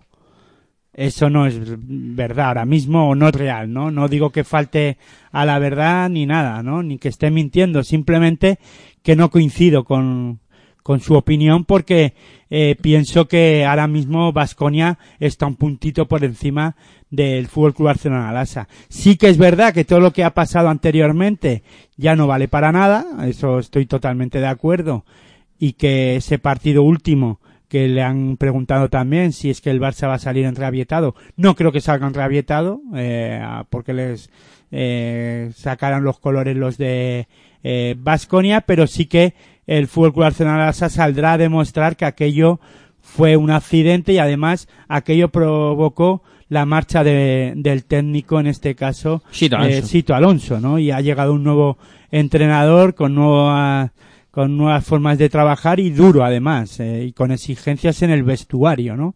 Que le gusta poco hacer el ridículo eh, a Pesic y ese sí que si se tiene que eh, poner serio en un partido lo va a hacer en un y le da igual las cámaras y le da igual decirte cuatro cosas cuando hace un cambio o en los tiempos muertos a su forma y manera pero lo va a decir Sí, ¿no? sí, sí, sí. y entonces bueno eh, veremos a ver con qué carácter sale el Fútbol Club Arsenal Asa y Vasconia va a intentar pues jugar al nivel que jugó en el último partido contra el Fútbol Club Arsenal Asa. No creo que estemos ante el mismo panorama, pero sí que creo que Vasconia está un pasito por delante o un poquito por delante que que Fútbol Club Asa. Sí, yo, por todo eso que has dicho, eh, entiendo que no cambias el criterio de que de lo favorito... que dijimos el martes, no, yo hasta ahora he sido fiel a lo que he dicho, no, no he acertado en el del- de Iberostar Tenerife, pero sigo pensando que el Vasconia en este, además está ante esa oportunidad, ¿no? De, de- llega mejor preparado que nunca a esta a esta copa Vasconia, que nunca no, porque es verdad que, que ha ganado ya varias copas del Rey, pero que de las últimas ediciones de la mejor manera posible. Sí, porque ¿no? hace nueve años que no la gana y, y la verdad que sería eh, un poco recuperar un, un título para Vasconia que también es de esos épicos. Yo tampoco voy a cambiar el, criterio, me inclino porque va a ganar Vasconia, pero eh, lejos de la realidad espero un partido muy muy muy parejo y que se decida en los últimos segundos. O sea, no por el hecho de que sea para casi todo el mundo favorito Vasconia, va a ser un partido fácil para Vasconia.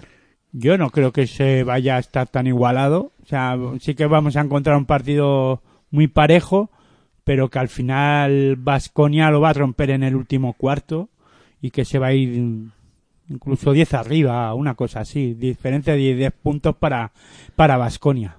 Bueno, pues solo contaremos, claro que sí, aquí en Pasión por el Baloncesto Radio con una tarde plagadita de básquet. Hemos estado casi dos horas con esta, bueno, más de dos horas, nos vamos a ir con este programa especial. Dos horas Sí, exactamente sí. ahora mismo. con este programa especial de la Copa del Rey de Gran Canaria 2018, del Rey, de Gran Canaria de 2018. Y bueno, eh, ahora toca despedirnos, pero para enseguida volver a... Un hasta luego, mejor Sí, dicho, sí, ¿no? un hasta luego nada más. Eh, bueno, Aitor, como siempre, un placer hablar de baloncesto contigo. O un luego nos vemos. Un luego nos vemos, sí, sí. O, nos- o luego nos escuchamos, como quieras decir. Que eso, que un placer hablar contigo de básquet y ahora descansamos un ratito la garganta, la preparamos para contaros esos dos partidos. Pues nada, el placer es mío como siempre y decir que buen baloncesto para todas y todos. Buen baloncesto, los que esperamos esta tarde. A partir de las 7 menos 5 volveremos a estar con vosotros. Como dice Aitor, esto es un hasta luego. Muchas gracias por escucharnos, por estar al otro lado. Y a las 7 menos 5 nos volvemos a oír aquí en tu radio online de baloncesto, en Pasión por Baloncesto Radio. Os dejamos con la sintonía de la Copa del Rey de Gran Canaria 2018. Muy buenas y hasta luego.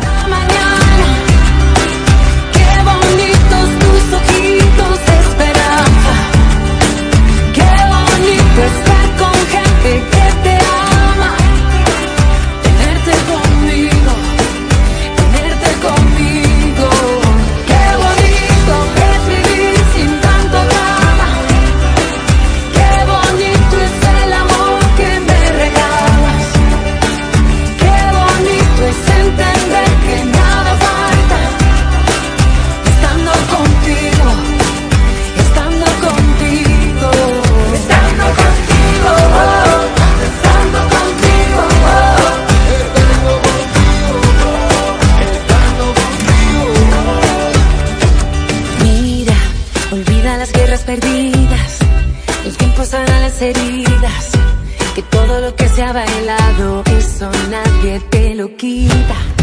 Los muros solo son mentira. La tierra no está dividida. ¿De qué nos sirven las fronteras cuando no haya vida? Voy a decidir que llorar no quiero.